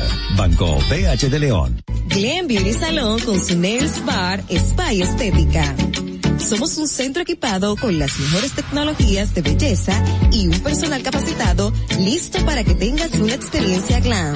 Contamos con las técnicas más avanzadas de uñas, spa y centro de estética. Somos especialistas en reparación e hidratación de cabello botox capilar. Glam tiene para ti todo lo que necesitas para consentirte. Visítanos en la prestigiosa zona de Bellavista. Llámanos y reserva tu cita al 809-333-5174 y al WhatsApp 849-255-5174. Tenemos un espacio para ti. Glam Beauty Salon, Nails Bar, Spa y Estética. Esto empezó por algo que vi en la casa de un amigo que tenía un estanque con peces. Yo dije, pero así se cría peces, pues yo puedo hacerlo. Lo poco que, que yo he tenido lo puse aquí. Me aprobaron un préstamo por lo cual yo he terminado muchas cosas que necesitaba este proyecto. Compré este terreno, me trasladé aquí y ya aquí me ha quedado y me ha dado un buen resultado. Gracias a Dios, siempre Dios aquí en este lugar. Gracias a Prumipimi. El país está cambiando, el señor Luis Abinader está haciendo un buen trabajo, eh, las cosas están poniendo en regla está ayudando a muchas personas que necesitan ayuda. Por eso ha sido bueno el cambio. Le doy gracias a toda la gente que me ha apoyado. Gobierno de la República Dominicana. Síguenos en nuestra cuenta de Instagram para mantenerte informado de todo lo que sucede en el programa. Arroba Distrito Informativo. Si deseas tener acceso a todo lo que pasa en República Dominicana, debes obtener Dominican Networks. Es el primer sistema de cable dominicano para los dominicanos en el exterior. Aquí podrás disfrutar de todos los canales de televisión de República Dominicana, noticias, deportes, música, farándula y entretenimiento 24/7. Solo debes descargar nuestra aplicación en Roku, Amazon y Apple TV. E inmediatamente vas a disfrutar de todo el contenido de República Dominicana. Dominican Networks. Estamos en YouTube. Disfruta de nuestro contenido. Suscríbete, dale like y comenta. Distrito Informativo. Y, aquí está el equipo del gusto, la bella Dolphy Peláez. Busquen un suape y busquen un recogedor porque me voy a regar. Lo acompaña ñonguito. Que usted se sacrifique tanto en su oficina hasta las 8 de la noche. El importado Harold Díaz. Lo mío es de hilo de Yedella. La más reciente adquisición. El actor más cotizado. Más no, el mejor pagado. Oscar Carrasquillo. Y el hombre que gana menos que su mujer tiene que se sienta negro en la cama, en la intimidad. La enérgica, la del gritico. Samantha Díaz. Y quiero que sepan que tengo dos semanas haciendo dieta y ¿saben lo que he perdido? ¿Qué perdí? ¿Cuánto tiempo? 14 días de felicidad. Nuestra chama importada, Catherine Amesti. Y el otro está malhumorado, señores. Usted le tira un beso por la ventana. Juan Carlos Pichardo. Señores, esto es el gusto de las 12. Sintonice a partir de las 12 del mediodía por La Roca 91.7. Si quieres más diversión, no busques, no hay más. Te acompañan de lunes a viernes de 12 a 2 de la tarde por la Roca 91.7 FM. El, el gusto de las 12. El turismo no estaba entrando aquí a Samaná. Era muy mínimo. La pandemia y la situación del peaje fueron dos cosas difíciles. El peaje sombra, le han quitado los precios, está entrando más turismo aquí a Samaná, más personalidades, no solamente yo, sino todo Samaná, todas las comunidades como las galeras, la terrena, todo el sector turístico, estamos dando gracias a Dios. Estamos muy satisfechos, orgullosos. Aquí hubo un cambio, yo diría 100%. Nuestro señor presidente, que Dios lo bendiga mucho, nos ha facilitado muchas cosas aquí. Ahora no, ahora gracias a Dios todo el mundo aquí en Samaná. Estamos felices en la vida. Gobierno de la República Dominicana. ¿Viste qué rápido? Ya regresamos a tu distrito informativo. Bueno, señores, continuamos aquí en Distrito Informativo. Vamos a recibir a nuestra colaboradora experta en temas migratorios e impositivos en Estados Unidos, Elizabeth Sánchez. ¿Cómo estás, Elizabeth? Buenos días, ¿cómo estamos? Muy buenos días, querida. Bueno, pues tenemos aquí pues un tema interesante. ¿Qué hacer después de 19 años? Te sale la cita consular por la petición de un hermano y no quieres la residencia. ¿Cuáles son las opciones? Las opciones son, hay veces que usted no entiende lo que pasa, pero las opciones es usted notificar al consulado debido a hacer un email a soporte, dando sus razones valederas, porque ¿qué se dice? Después de 19 años de esperar, nadie sabe la edad que tiene la persona.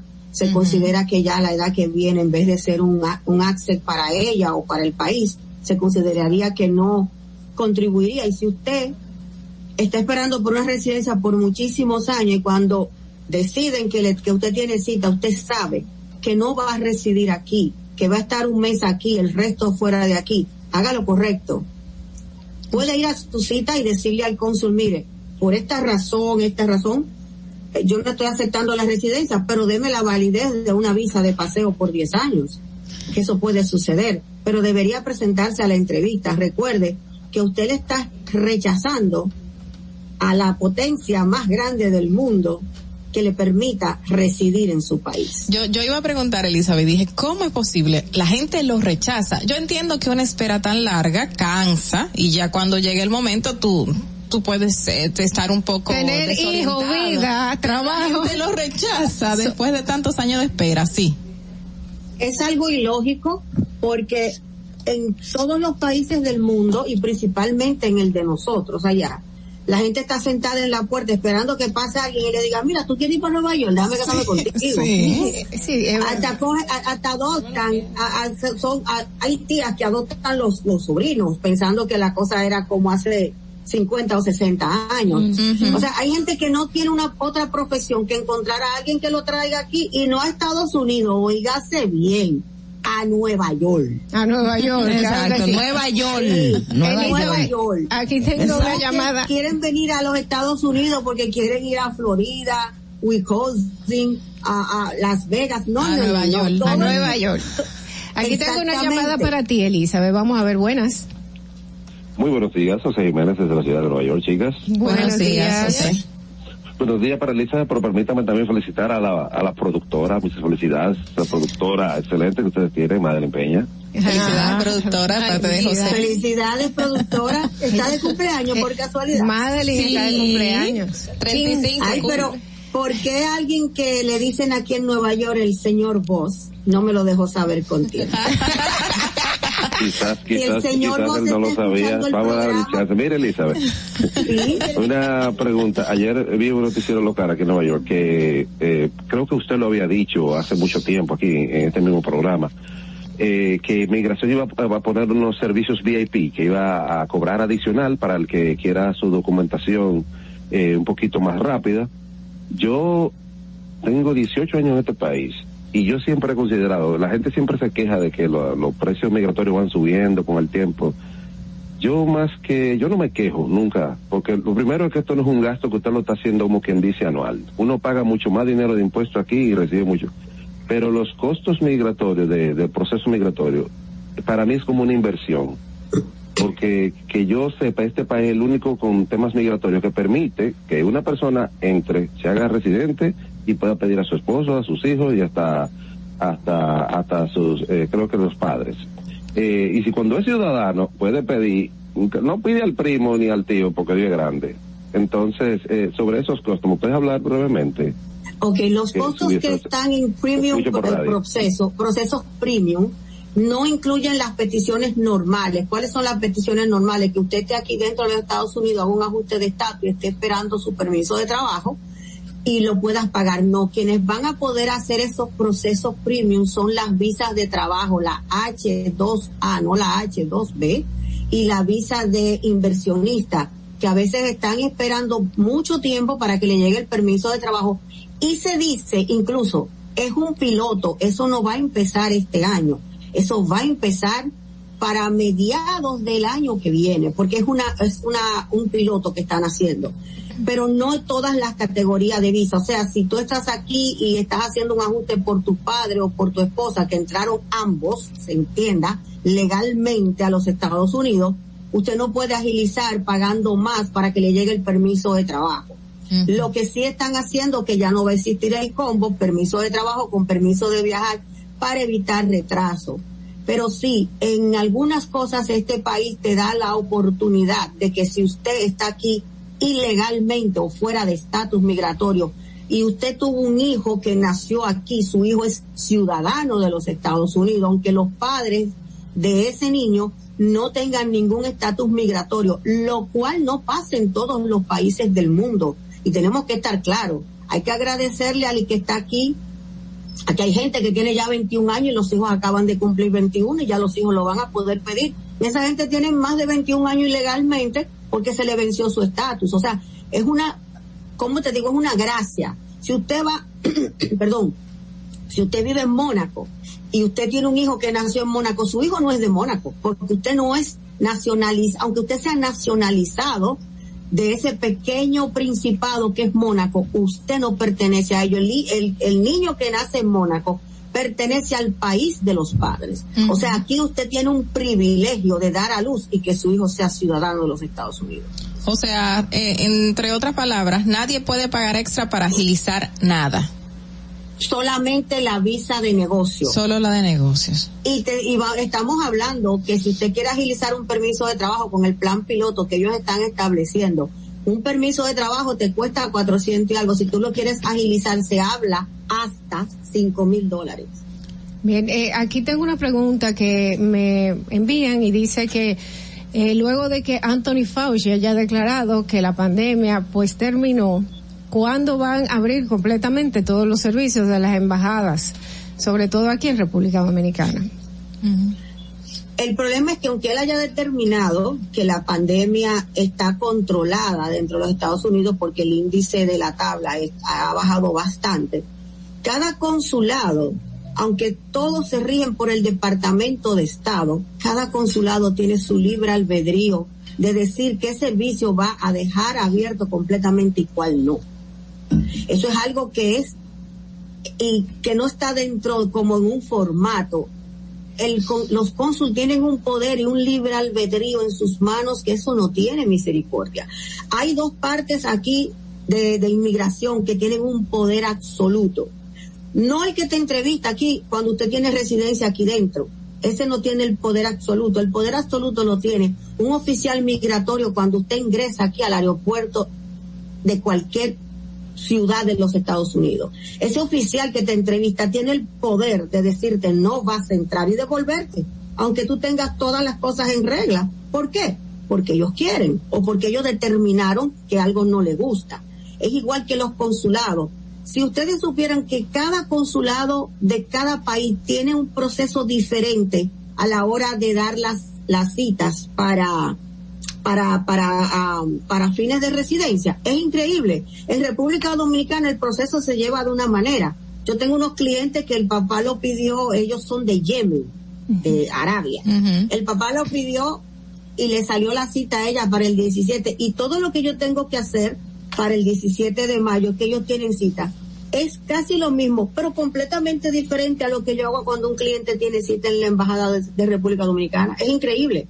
Entonces, cada una tiene su librito. Entonces, eh, eh, cada una tiene su librito, perdón. Aparentemente, pero el librito lo tienen escondido. Entonces yo, por ejemplo, como dominicana, si quiero sacarle un permiso de estudiante a mi hijo, eh, y eh, hay una embajada donde quizás tengan más facilidades, yo puedo irme a ese país y solicitarla desde allá. Negativo. Para usted pedir un permiso de dos años para que usted resida fuera de aquí siendo residente, tiene que estar dentro de los Estados Unidos. Hacerlo hoy y ponerle que se va mañana e irse, pero cuando el I-131 para un permiso de reentrada, que así es que se llama, se someta, usted tiene que estar aquí dentro de los Estados Unidos. Aunque pida que usted lo quiere recibir en la embajada a la que usted dice que se va a quedar X cantidad de tiempo por negocio, por enfermedad o por estudios. Usted tiene que estar aquí. Elizabeth, volviendo al tema inicial de, esta persona que rechaza esa residencia que le sale después de tantos años eh, de espera, eh, hablábamos de que alguna gente sí la rechaza, pero ¿qué debe de hacer entonces en el momento de rechazar para que esto no le impida en algún momento entrar a los Estados Unidos, ya sea como una visa de paseo normal? Sería una discreción porque, como te digo, para el gobierno sería como una afrenta de que tú me estás rechazando la residencia. Hay que hacer un email al soporte del consulado correspondiente explicando cuáles son los motivos que la persona no va a asistir a la entrevista por cualquier razón que son válidas. Okay. En ese mismo, en ese mismo orden, Elizabeth, esa persona puede aceptar eh, la, en la cita, aceptar la residencia y luego entregarla para que le den la visa de 10 años. ¿Mm? Antes tú la podías entregar, tú sacabas una, tú sacabas una cita para la visa de paseo. Cuando sacabas la cita para la visa de paseo, antes de entrevistarte al cónsul, le decías, mira, yo vine a entregar la residencia, quiero una visa de paseo. Ellos antes de entrevistarte para la visa de paseo, subías a un determinado piso que había en la embajada, entregabas la residencia, te daban un recibo, bajabas de nuevo y te entrevistaba con el cónsul. Muchos clientes míos lo han hecho y tienen su visa de nuevo de 10 años. Después de COVID, las cosas han cambiado. Después de COVID, ellos quieren que usted entregue la residencia primero a través de un servicio y luego sacar una cita como personita nueva para una entrevista para residencia. Y no para, dura mucho también. Para visa de paseo. Y no, no dura mucho también ese otro proceso. O sea, la persona también no duraría más tiempo. Antes no duraba tiempo, pero ahora ya ellos te están tratando como una persona que va a aplicar por una visa nueva y mm. si la cita está para final del 2022, ahí la tienes. Si la cita está para final del 2023, también vas a tenerla, pero tienen mucha probabilidad de que le den su visa de paseo. ¿Por qué? Porque usted fue, hizo lo correcto. Si no voy a residir aquí, entregue la residencia o pida un permiso en lo que su nube mental se aclara, pero haga las cosas bien. Deje de estar pasándose cinco meses allá y entrando un mes aquí porque están reteniendo a la gente, la están preguntando de todo y no es fácil. Si te quitan una residencia entrando a cualquier punto dentro de los Estados Unidos, si a ti te quitan una residencia tú entrando a Miami, es una deportación automática que te hacen, te dan un papel en el que tú no puedes aplicar por ningún proceso migratorio en lo que te digan cinco años, tres años, diez, veinte y a veces nunca. O sea, haga las cosas bien. Deje de estar pasándose un mes a 15 días aquí y el resto en otro país, entregue la residencia, que hay mucha gente que quiere una residencia para ah, trabajar. A lo mejor tiene miedo por desconocimiento de que le no le den en ningún momento la visa de paseo y por eso terminan diciendo sí la acepto y no no entran la cantidad de veces que deben y, que Siempre le he dicho a muchos clientes míos cuando piden a los padres que ya tienen mucha edad, le digo, no le hagan una residencia. Usted como ciudadano, vamos a buscarle una visa de paseo, simplemente diga que sus padres quieren venir aquí a conocer el país. La persona que va a rechazar la residencia después de 19 años de espera, yo, si fuera un cliente mío, le aconsejaría que fuera a la entrevista, claro, que no se hicieran los exámenes médicos, pero que se presentara ante el cónsul, ante el oficial que lo va a evaluar y le diga, nosotros no estamos aceptando la residencia por esta razón, pero estar de frente para que en algún futuro, si quiere una visa de paseo, no le sea pensado, porque rechazar algo así por un email diciéndole, no, yo no, ya yo no voy, ya yo esperé mucho, no, creo que no, creo que se debe presentar y hacer las cosas para que puedan otorgarle una visa de paseo, porque el cónsul si quiere lo decide ese día y le canjea la residencia por una visa de paseo. El cónsul tiene el poder. Si yo tuviera el, la filmita que tienen esa gente, yo no hablara con nadie. Elizabeth, ¿alguna otra información que quieres eh, darle a los televidentes? Sí, hay muchas buenas opciones para la persona que tienen varios años cargando en sus hombros una orden de deportación.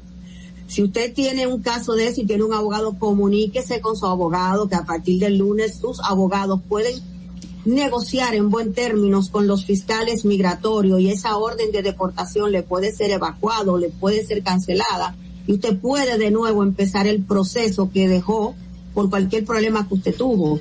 Comuníquense con su abogado y ojos, por favor, las personas que tienen ese tipo de casos no pueden ser manejadas por las personas que somos consultantes. No se dejen engañar por los que consultan. No podemos manejar casos de órdenes de deportación. Vamos a estar claros, vamos a hacer las cosas bien, vamos despacio. Hay muchas cosas que van a ir cambiando y se va a lograr muchas cosas aquí.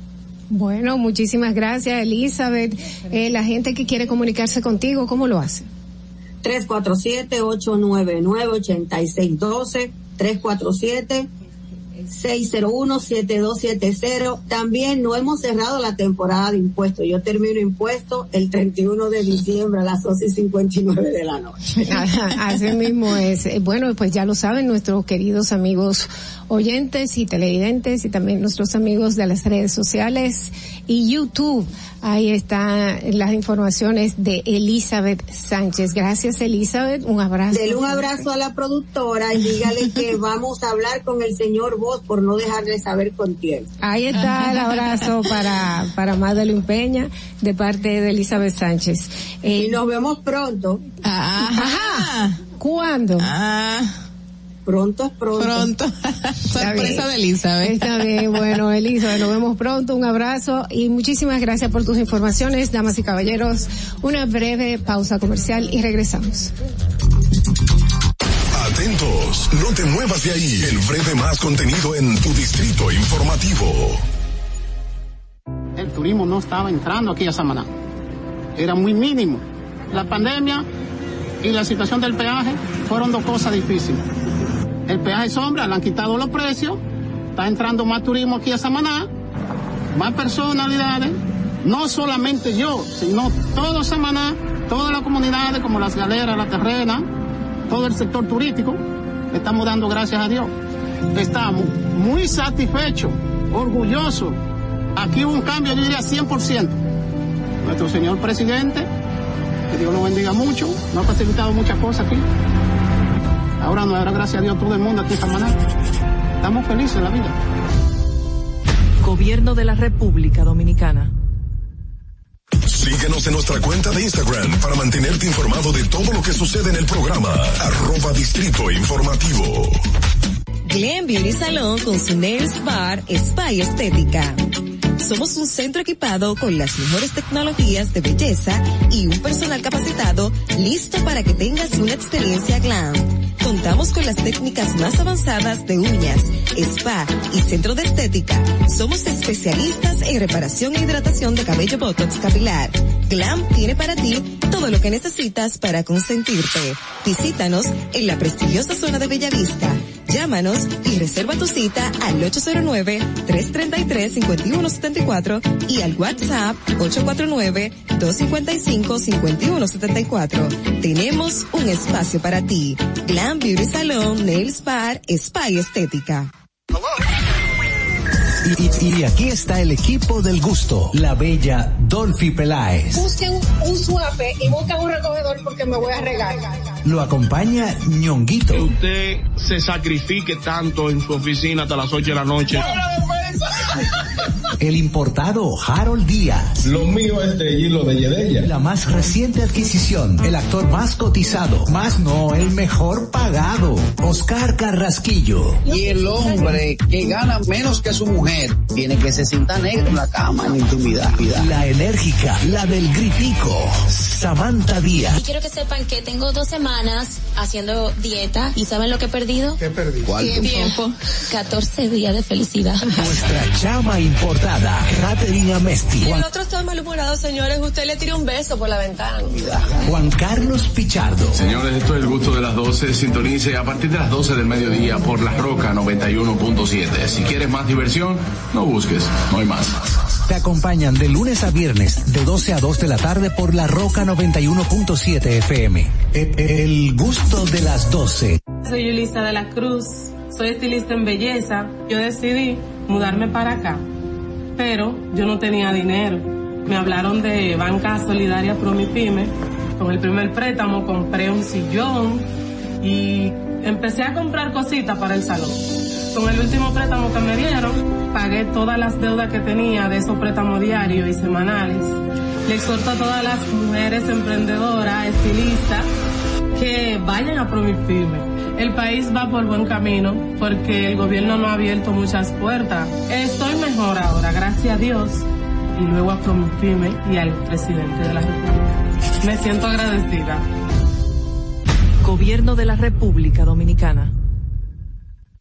Si quieres participar en el programa, envíanos tu nota de voz o mensaje escrito al WhatsApp 862-320-0075. 862-320-0075. Distrito Informativo. ¿Viste qué rápido? Ya regresamos a tu Distrito Informativo. Bien amigos, regresamos con Distrito Informativo, son las 8 y 33 de la mañana, recibimos la llamada, ya podemos contactarnos con el abogado Cándido Simó. Eh, ¿Cómo está, doctor? Buenos días. Muy buenos días, gracias Hola. por gracias por eh, participar aquí en Distrito Informativo con nosotros. Usted usted ha, ha emitido unas declaraciones controversiales. Ha desatado un avispero, Cándido. Ogla de este lado. Así es. Eh, ¿Qué fue? ¿Otra vez? Sí, Cándido. Sí, Cándido. Eh, precisamente porque aquí tenemos unas declaraciones, mira, ya le tomé la palabra a Adelante. que con relación al caso de Rochi RD, que ahí planteas que según lo que está recogido en los medios de comunicación, de que él se puede casar con la menor de edad y que ya ahí no habría ninguna responsabilidad penal. Que la constitución no lo prohíbe. Sí, eh, eh, no solo lo, no lo prohíbe, sino que lo, lo concibe. El, el matrimonio entre es que menores de edad. No, no prohibirlo implicaría que la Constitución guarde secreto al respecto, no, es que la Constitución lo concibe expresamente. ¿Dónde, Y- Cándido? Explícanos y- esa parte. Exacto. Sí, el, el punto sería el siguiente, a nadie pueden eh, llevarlo a la cárcel por, haber- por, por tener relaciones sexuales con su esposa o por haber tenido relaciones sexuales con la persona que después se casa. Sí, ¿Verdad? Pero, Eh, pero, todo- pero es pareja. Estamos hablando, contexto. eh, estamos hablando de una menor de edad y, y hablamos de que habíamos logrado Hay una ley, la ley 1-21, que elimina el matrimonio a temprana edad. Entonces, Sí, sí, ¿cómo señor. esto, eh, de alguna manera, eh, porque usted dice que es constitucional el derecho que tiene este señor Rochi, ¿cómo esto entonces está en contradicción con la constitución si existe esta ley número 1-121? Cándido.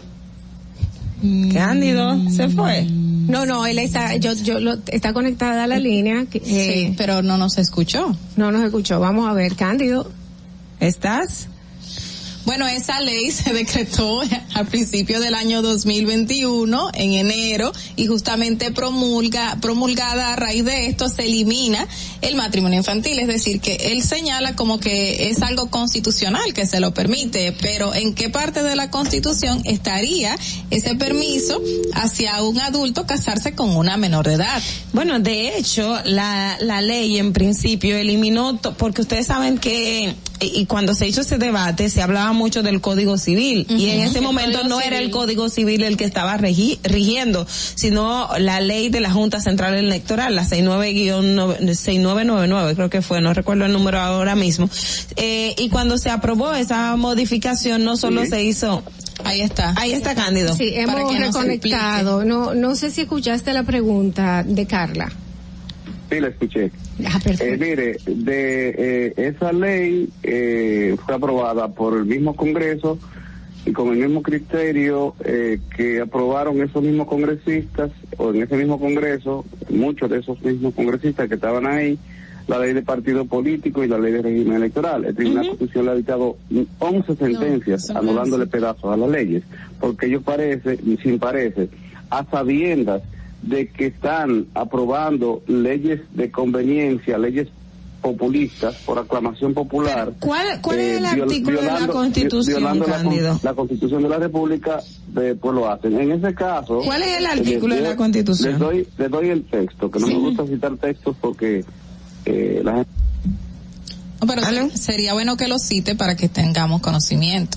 Se fue de nuevo, Cándido. Anda. Parece Pero- que la conexión está mal. Sí, eh, hay una cosa que yo que quería. Estoy aquí, ¿eh? Ah, Ah, bien, ok, bien, ya. dale, dale. Di- di- Cítenos el texto, Cándido.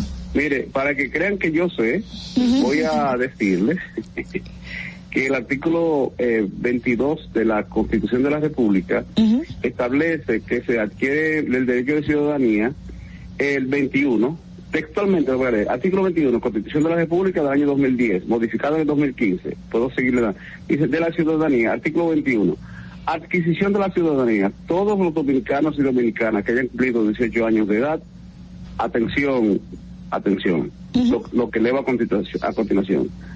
Eh, pónganle comillas subrayado, negrita y mayúscula. Y quienes estén o hayan estado casados, aunque no hayan cumplido la edad, gozan de ciudadanía. Es decir, el de 18 años ya adquiere derecho de ciudadanía y aquellos que aún no hayan cumplido 18 años adquieren la ciudadanía, si se han casado. Eso se llama en derecho emancipación.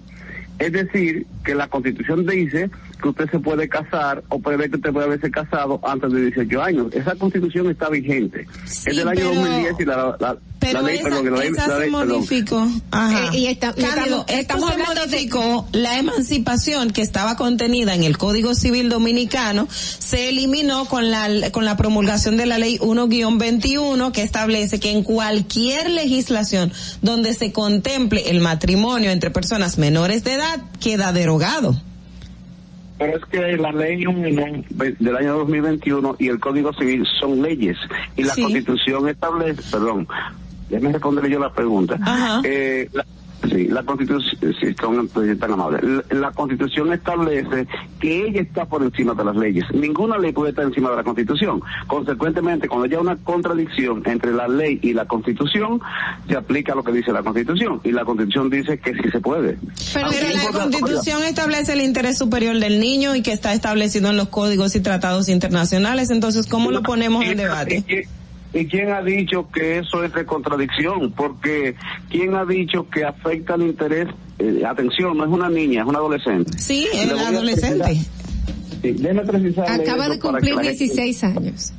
para que la gente lo entienda. Mire, esa ley es tan absurda que establece la prohibición de, de- de matrimonio infantil. Es que los infantes no pueden contraer matrimonio ni siquiera establecer relaciones sexuales, porque biológicamente la ciencia ha dicho que se es infante desde el nacimiento hasta aproximadamente tres años. Ahora, entonces un niño, un niño, una niña de, de tres años o menos no puede casarse biológicamente, porque usted se casa. Bueno, pero ¿saben lo para que qué? dice la ley, la nueva ley, lo que dice, Pero- y, y cito, para Pero, que pero si usted me permite, contexto. escúcheme, Ah, usted me está llamando perdón, para es que dice- discutir, para escuchar. No, no, punto. no entenderlo, Cándido, porque hay cosas que no entiendo. Eh, Por lo siguiente, tenemos una ley y lo que usted me está diciendo es que esa ley literalmente no sirve para nada. Lo que dice la No ley es las sirve. personas menores de 18 años. Entonces quiero entender qué fue lo que se nos hizo aquí, si fue que se nos vendió el cuento y eso y eso eso se puede hacer aquí. O sea, se puede esa Mire, mire, mire, Eso es lo que usted se me está puede diciendo. hacer, Ajá. lo están haciendo. Es decir, no se puede violar la constitución en una ley, pero la están violando. Esa ley viola la constitución y los legisladores lo sabían, porque yo fui uno de los que se lo dije a tiempo. Lo que pasa es que era más popular usted aprobar una ley porque hubo una campaña de gente que tiene el propósito de que proteger la niñez, eh, pero malentendida, porque usted no puede ir contra la constitución que protege la niñez. Ahora, ¿quién le ha dicho a usted que un infa, un adolescente, que no es un infante ni es un niño, porque ese, ese es niño o niña jurídicamente del- desde el nacimiento hasta los 12 años, de los 12 a los 18 usted es adolescente, esta joven tiene 16, en consecuencia es un adolescente. Lo que la ley, el código establece es el, el, el, la- el- el código eh, penal Sí. que eh, establece que y, incorporado en el artículo 309 por la por la eh, 355 355 por la ley eh, 2497 que no es una ley especial sino que lo que hizo fue modificar tres códigos De violencia Esa intrafamiliar. ley- esa mi- no es solo de violencia familiar, también es de protección a la familia. Lo que pasa es que lo han lo han interpretado y lo aplican como protección a la mujer y, y, y afectación contra el agresor, que es el hombre, considerando al hombre como enemigo en la relación de pareja. Eh, pero bueno, y esa es otra mala interpretación o mala aplicación de la ley, eh, que es otro tema. Ahora, en lo que, lo que esa ley establece es que si hay una, en este caso sería abuso sexual, no es violación ni es agresión, abuso sexual. Dice la ley que cuando la persona que tenga relación, digamos que en este caso con un adolescente, él lo haga a sabiendas de que no tiene el desarrollo, el desarrollo sociosexual. El desarrollo sociosexual es tema de un ginecólogo, es tema de un sociólogo, para determinar si esa joven adolescente tiene desarrollo sociosexual o psicosexual, perdón, psicosexual eh, suficiente y parece que sí. Ahora, eso no es lo que importa, porque sería cuestión de responsabilidad, de, de culpa o Exacto. inocencia, y yo no voy a asumir la defensa de por aquí, pues ni, soy, ni su abogado soy, creo que lo sea, porque le tengo entendido que tiene un, un abogado mejor que yo. Cándido, Ahora, términos de- exacto. Cándido, Sí, usted como bien, experto, usted como experto, en este caso, por ejemplo, usted ha hecho todos estos, todos estos señalamientos, pero dentro de una de las eh, señalamientos que le hacen las autoridades a Rochi es eh, una posible comercialización de la menor, porque estamos hablando de que otra otra joven fue quien le lleva al cantante a la menor de edad y a ella se le hace un pago. Estamos hablando de un agravante. En este caso, un simple matrimonio, si tiene todas esas agravantes, no implicaría ningún resultado positivo para el cantante, creo yo, como persona eh, que no soy abogada. ¿Qué usted dice? Bueno, mire, yo sí soy abogado. Y no quiero asumir, y le pido la disculpa, la al respecto, o la comprensión a usted y su público, a ustedes, no quiero asumir una posición que induzca a defender a Rochi, porque déjeme decir en blanco y negro, yo no estoy de acuerdo con ese comportamiento de él, ni, la- ni de la otra, la que se hace la loca, la demente. La demente. En- Sí, sí, o sea, no es que yo estoy de acuerdo con lo que ellos estén haciendo, eso es incorrecto, eso está mal, desde nuestro punto de vista, eh, pero no es lo que yo piense, lo que yo sienta, es que en el caso tipo, la, si él contrae matrimonio, aunque eso sería contra esa ley, pero es conforme a la constitución porque la ley es inconstitucional. Ahora bien, y, y cuando hay que ponderar entre Gola, sabe mucho de esto, que ha sido reportera judicial mucho tiempo, los reporteros judiciales aprenden más que nosotros los abogados, están ahí todos los días, en el día a día. Eh, cuando hay conflicto entre una ley y una constitución, se aplica la constitución y la constitución en este caso prevé matrimonio eh, de menores de edad, no entre infantes, no infantil, que es una infantileza decir que es una ley de, de- que prohíbe el, el matrimonio infantil. El matrimonio infantil biológicamente no es posible, una relación sexual infantil es una violación. Ahora, en el caso de esta joven, hay dos temas. Número uno, la responsabilidad penal es personal. Número dos, lo que Rochi estaría haciendo con ella y ella con Rochi es ejercicio de la prostitución que no está prohibida en República Dominicana. Por esa misma ley 24 la derogaron, la penalidad. Ahora, lo que sí está prohibido es lo que estaría haciendo la, la que se hace la loca. La demente. Ella misma se dice loca. Eh, loca y crazy significa loco. Eh, demente y crazy significa loco en esencia. Ella dice que es loca. Una vez ella llame la demente y se comporte como demente, se está haciendo el loco. Ahora, por lo que no, no comparto su comportamiento, para que te que- le quede claro a todo el mundo eso. Ahora bien, ahora bien, en el caso de ella, la demente, si fue así, si ella capta mujeres para llevárselas a Rochi, está promoviendo la prostitución, eso se llama proxenetismo, que sí está prohibido por la ley.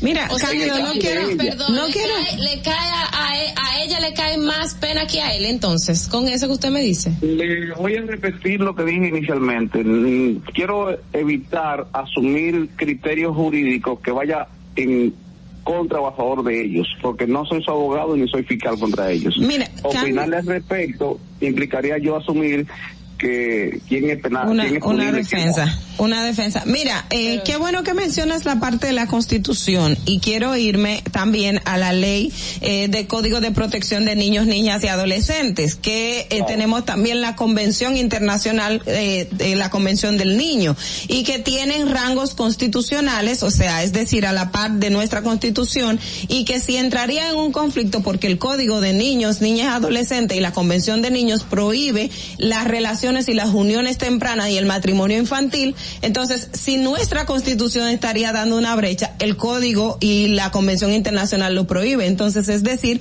que no se podría hacer. Mire, eh, si no me voy a repetir matrimonio infantil, le voy a entender. Pues yo creo que A menores de, porque ok, no- matrimonio entre menores de edad. De- de Entre 18 menores de edad. menores de 18 años. sí, Ahora, escúcheme, escúcheme. Eh, ¿Sabe cómo se llama esa, esa convención? Convención sobre Derechos del Niño. Exacto. O sea, esa convención no prevé los derechos de las niñas y los adolescentes. El, esa Claro convención que cuando se sí, aprobó- Cándido. Sí, Cándido. Pero, pero, pero déjame terminar. Lo que quiero decirles es que si ustedes leen el, te- el texto de el, el- el- la, con- la convención, verán que en ese momento no se tenía el criterio de la inclusión, del lenguaje inclusivo. Eh, y eso está, ahora bien, esa convención no entra en contradicción con la constitución. Cuando, si entra, porque esa convención no proscribe, manda a proteger los niños, niñas y las adolescentes, le han completado por otras convenciones posteriores. Ahora, manda a protegerlos, no proscribe ni prohíbe que eh, ni siquiera establece la minoridad de edad. Le digo por qué. Porque una convención de esa naturaleza es internacional, es decir, son varias naciones que la suscriben. Dependiendo de la legislación local se adaptará el término de menor de edad. que- lo- sí, pero lo que es, el que es menor aquí, mayor de edad aquí, es menor en Estados Unidos. Exacto. Sí. Por, ej- por eso la convención no establece un tiempo de minoridad. No dice a los 18 o a los 21. No. Lo que establece la minoridad son las normas internas de cada país, Cada país. porque en un país se asume que la minoridad de edad termina a los 18 años, Exacto. en otros termina a los a los 21. Y el Código Civil establecía, establecía, que es viejísimo, que si una persona de, de mayor de 18 hasta 25 años establecía la minoridad, ya eso se fue reduciendo. ¿Saben por qué se fue reduciendo? Por ley. Porque la- por- por las normas- ¿Saben por porque la- la Por el costumbre demostraba proceso otra de cosa. desarrollo social en que ya las, ni- las adolescentes de hoy no son las de ayer. ¿Entiendes? Bien, eh, Ese es el tema. eh, Entonces, esa ley es contraria con esa constitución de la República y cuando hay conflicto entre una ley y la constitución, la constitución es de aplicación directa e inmediata. Es decir, puede el oficial del Estado civil eh, elegir por, por, por la constitución y casarlos. Y si no quiere un oficial del Estado civil, le voy a poner otra que no le había dicho. Él puede perfectamente eh, o puede visitarlo allá o, o pedir que se le autorice salir para ir a casarse porque la ley pre- la, eh, la ley de régimen penitenciario prevé esa posibilidad. Si usted o se casa en la cárcel o salga a casarse. Ahora, si ni quiere, en ese caso, que es mi punto, y un oficial del Estado civil no quiera, ¿saben cómo lo podría hacer? Que un evangélico lo case, porque ya la ley- las normas internas antes se establecían que solo un católico podía casar un cura, pero ya eh, por, por ley especial y por resolución de la Junta Central Electoral y reavalado por el Tribunal Superior Electoral, permite que los evangélicos, es decir, los no católicos, eh, eh, celebren matrimonios. Celebra el matrimonio y entonces con esa acta de celebración de matrimonio cogen para un oficial de Estado Civil que la registre. Si se le niega, pueden demandar eh, ante el superior administrativo o el constitucional directamente la inconstitucionalidad de esa ley, pero con el aval de que intenté casarme y no quisieron aceptarme en mi matrimonio, porque una ley dice lo que es contrario a la constitución. Cándido, te Y la parece tendencia abogado de Roche.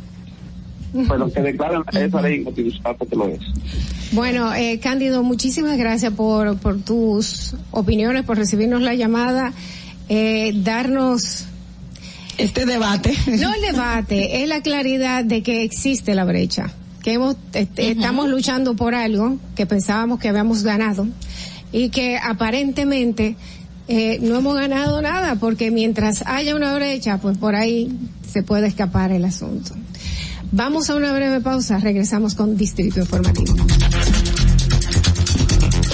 Atentos, no te muevas de ahí. El breve más contenido en tu distrito informativo. Y, y- y aquí está el equipo del gusto, la bella Dolphy Peláez. Busquen un, un suape y busquen un recogedor porque me voy a regar. Lo acompaña ñonguito. Usted se sacrifique tanto en su oficina hasta las 8 de la noche eso. El importado Harold Díaz. Lo mío es de hilo de Yedella. La más reciente adquisición, el actor más cotizado, más no el mejor pagado, Oscar Carrasquillo. Y el hombre que gana menos que su mujer tiene que se sienta negro en la cama, en la intimidad. La enérgica, la del gritico, Samantha Y Díaz. quiero que sepan que tengo dos semanas haciendo dieta y ¿saben lo que he perdido? ¿Qué perdí? Tiempo. 14 días de felicidad. Nuestra chama importada, Katherine Amesti. Y el otro está malhumorado, señores. Usted le tira un beso por la ventana. Juan Carlos Pichardo. Señores, esto es el gusto de las 12. Sintonice a partir de las 12 del mediodía por La Roca 91.7. Si quieres más diversión, no busques, no hay más. Te acompañan de lunes a viernes, de 12 a 2 de la tarde por la Roca 91.7 FM. El, el gusto de las 12. Tengo más de cuatro años movilizado. Fui, fui trabajando en María Piña, en un camión. Y caminando empecé a perder la fuerza de la pierna. Estoy agradecido que me vinieron a poner las cuatro veces aquí a la casa. A Abinader ha cambiado muchas cosas para bien. Cuando la pandemia arrancó, tuvimos un poquito de temor. Vino con mi mamá, que acaba de cumplir en el día de ayer 101 años de edad. Se tomaron las medidas que el, que el gobierno había indicado y acudieron aquí a la casa. Y eso nos da mucha tranquilidad. Tengo ganas de vivir. Tengo ganas de vivir. Tengo muchas ganas de vivir, por eso me estoy cuidando. Gobierno de la República Dominicana. Estamos en YouTube. Disfruta de nuestro contenido. Suscríbete, dale like y comenta. Distrito Informativo. Ahí mismito donde estás. O tal vez aquí, recostado bajo una pata de coco. O en la arena tomando el sol. O dentro del agua, no muy al fondo. O simplemente caminando por la orilla. Ahí mismo, abre tu nueva cuenta móvil BH de León. 100% digital y sin costo. La creas en minutos con cero pesos desde Móvil Banking Personal. Ábrela donde quieras. Solo necesitas tu celular. Banco BH de León. Estás disfrutando de Distrito Informativo.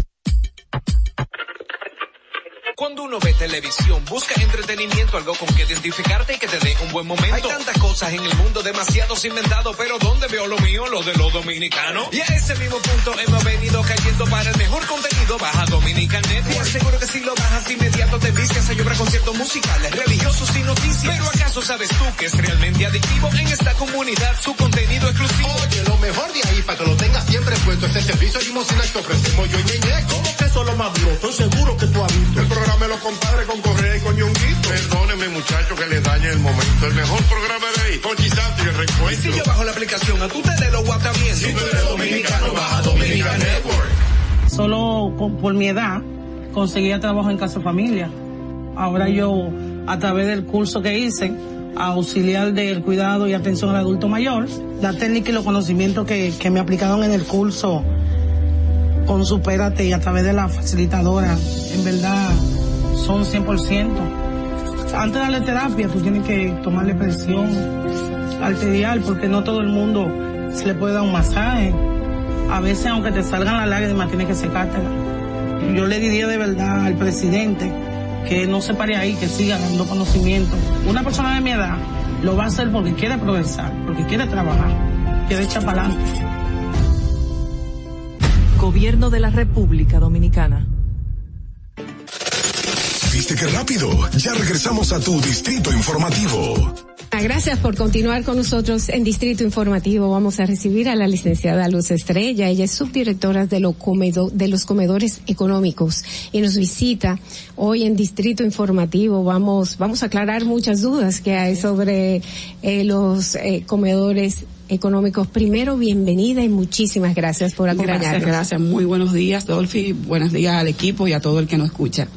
Bueno, de- nosotros estuvimos viendo noticias donde se desmentía, los abogados de, de la defensa de Jean Alain Rodríguez había dicho que eh, los comedores económicos pues suplían de comida a las cárceles con un monto de 1.500 millones de pesos para alimentar a 27 mil eh, de los confinados, de, de las personas que estaban pues eh, eh, presas allá en las cárceles no es cierto, ¿cuál es la realidad? ¿Qué es lo que está pasando? Bueno, eh, a mí me gusta siempre iniciar por lo positivo, pero vamos a iniciar por eh, lo que ha sido noticia en, lo- en los últimos días, que es el tema de lo que han estado publicando los abogados de la defensa de Jean Alain.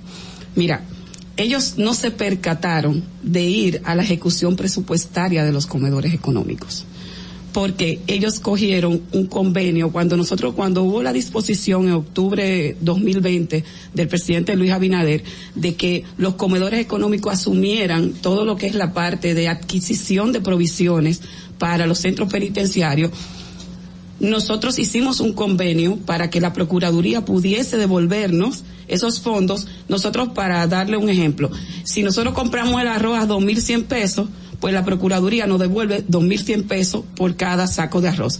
Depende cómo nosotros lo compramos, cómo esté el mercado. Entonces, para hacer esa transacción, vamos a decir, eh, como no hay una no hay un procedimiento de compra entre instituciones del Estado, se debió hacer un convenio para que ese convenio sea el aval a través de Contraloría General de la República para poder pagar. Ese convenio se hizo partiendo de el histórico de consumo que había en la Procuraduría General de la República en el año 2020.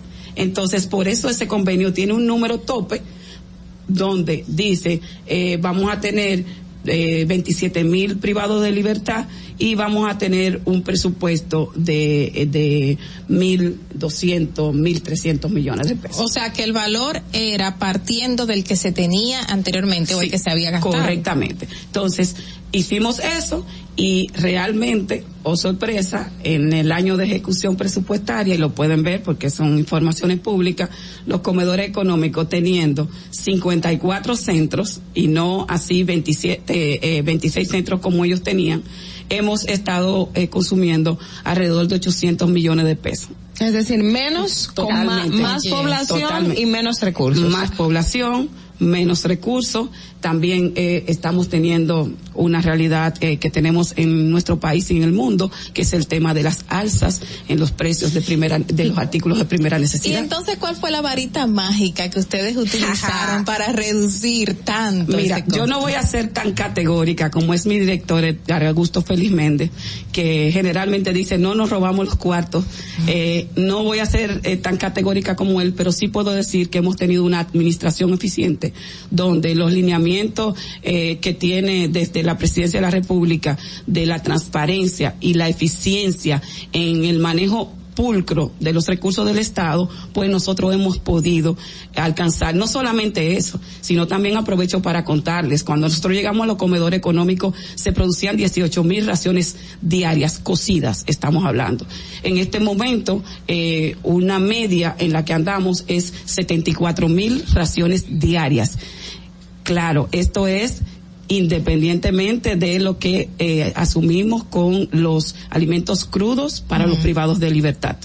Esta, estas 74 mil, alrededor de 74 mil raciones diarias, pues están distribuidas en los diferentes comedores productores que tenemos a nivel nacional, que dan asistencia a las poblaciones más vulnerables. Estamos colocados en el mapa de la pobreza y además de eso también tenemos nuestras cocinas móviles que se trasladan según las necesidades y también ahí eh, se producen esas raciones. Y las personas, aparte de los presos, eh, en el caso de la Victoria, que es a donde ustedes le dan alimentos cocidos, me dijo, lo demás es crudo, la gente que va a tener el servicio de los comedores económicos, ¿paga es una cantidad mínima de, de recursos? ¿Cómo es, ¿Cómo es que se maneja ese procedimiento? Mira, eh, realmente es un subsidio que se le da a la población. Lo que pasa es que tradicionalmente los comedores económicos no se había planteado hacerlo el gobierno dominicano o evidenciar ese subsidio que se le da.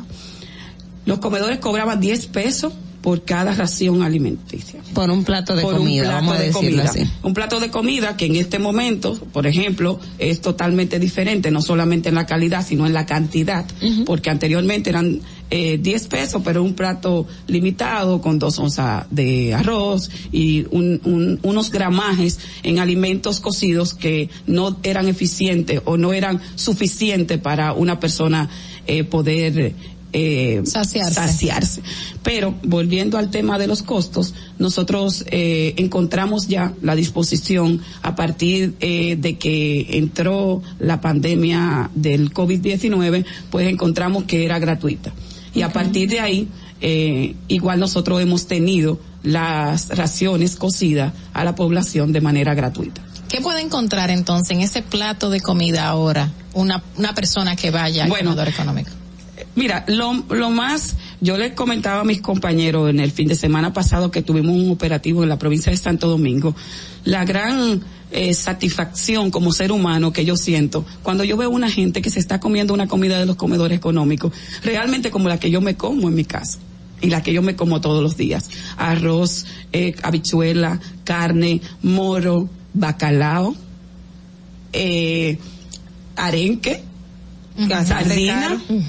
Eh, una, realmente nos hemos preocupado porque no solamente sea, eh, que sea una comida digna.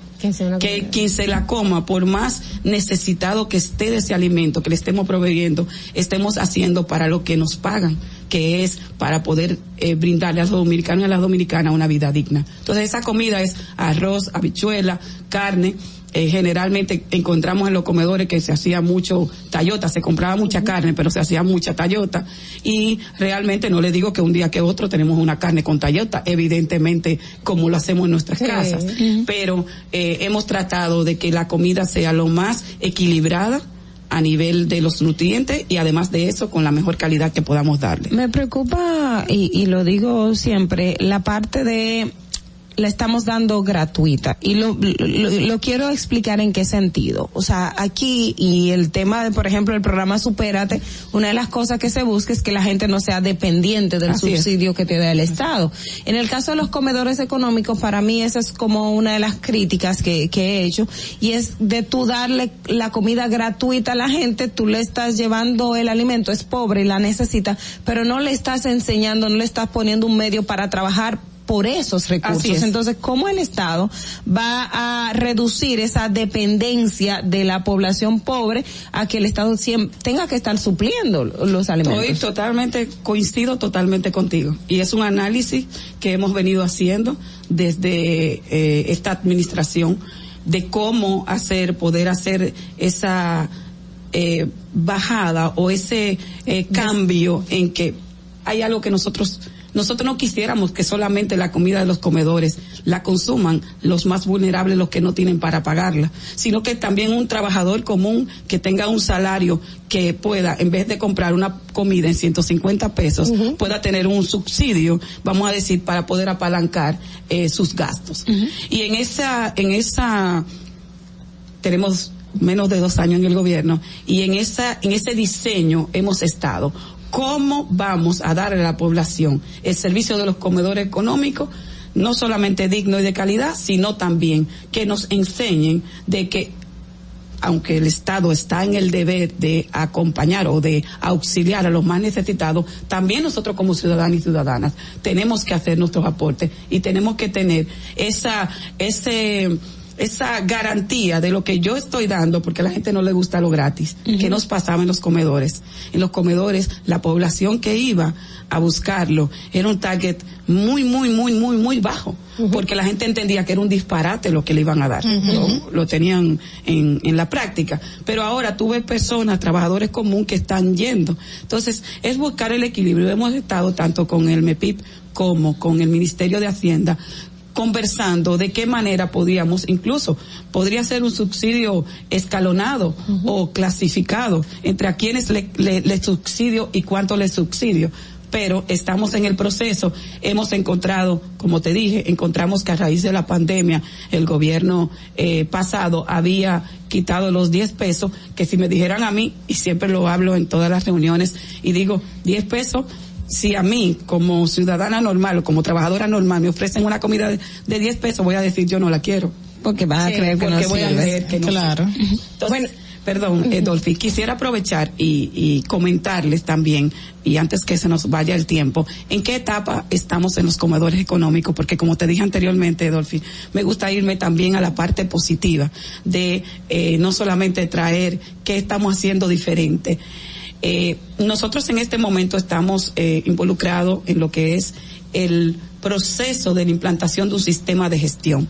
Un sistema de gestión, un sistema de gestión en el que nos va a permitir a nosotros poder tanto mirar en profundidad la inocuidad de los alimentos y esa manipulación que le hacemos a nivel de nuestra gente eh, para que el alimento llegue con todos los estándares de calidad que debe de tener.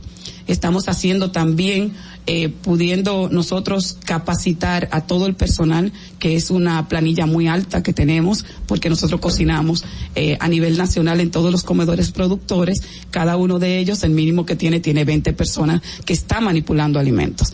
Estamos en la etapa de inicialmente poder certificarnos con una BPH, que es una buena práctica de higiene, luego vamos hacia la BPM y caminando también hacia instalar ese sistema de gestión que nos permita certificarnos en otras eh, normas. normas que tienen que ver específicamente con la manipulación de alimentos y con las cocinas industriales. Entonces quería comentar también esa parte porque también no muchas veces desde el Estado estamos viendo temas como ese. También tenemos en, en agenda y en ejecución un programa con producción más limpia, con lo que tiene que ver con la economía circular. Estamos hablando de medio ambiente, estamos hablando de cómo, por ejemplo, los comedores económicos, para que ustedes tengan una idea, nosotros producimos 74 mil raciones en este momento, alrededor de 74 mil raciones, pero son 74 mil platos de fondo que salen a la calle porque a raíz de la pandemia ya las ahora estamos de nuevo en la escalada de que la gente vuelva a comer a comer dentro de los comedores. Pero en la pandemia era todo el mundo buscaba el plato y se lo llevaba. ¿Y qué se está haciendo en ese sentido? bueno, O sea, ya ¿cómo se- iniciamos, ya iniciamos y hemos estado de la mano con el Ministerio de Medio Ambiente eh, a propósito de una iniciativa desde, desde los comedores económicos de poder cambiar a platos reusables, primero, el tema de los platos de foam. Ya tenemos la primera, está corriendo la licitación de, la, de los primeros eh, 10 mil platos que vamos a tener. Ustedes saben que hay un tema de ejecución presupuestaria que hay que irlo haciendo paulatinamente, pero ya iniciamos, ya está corriendo.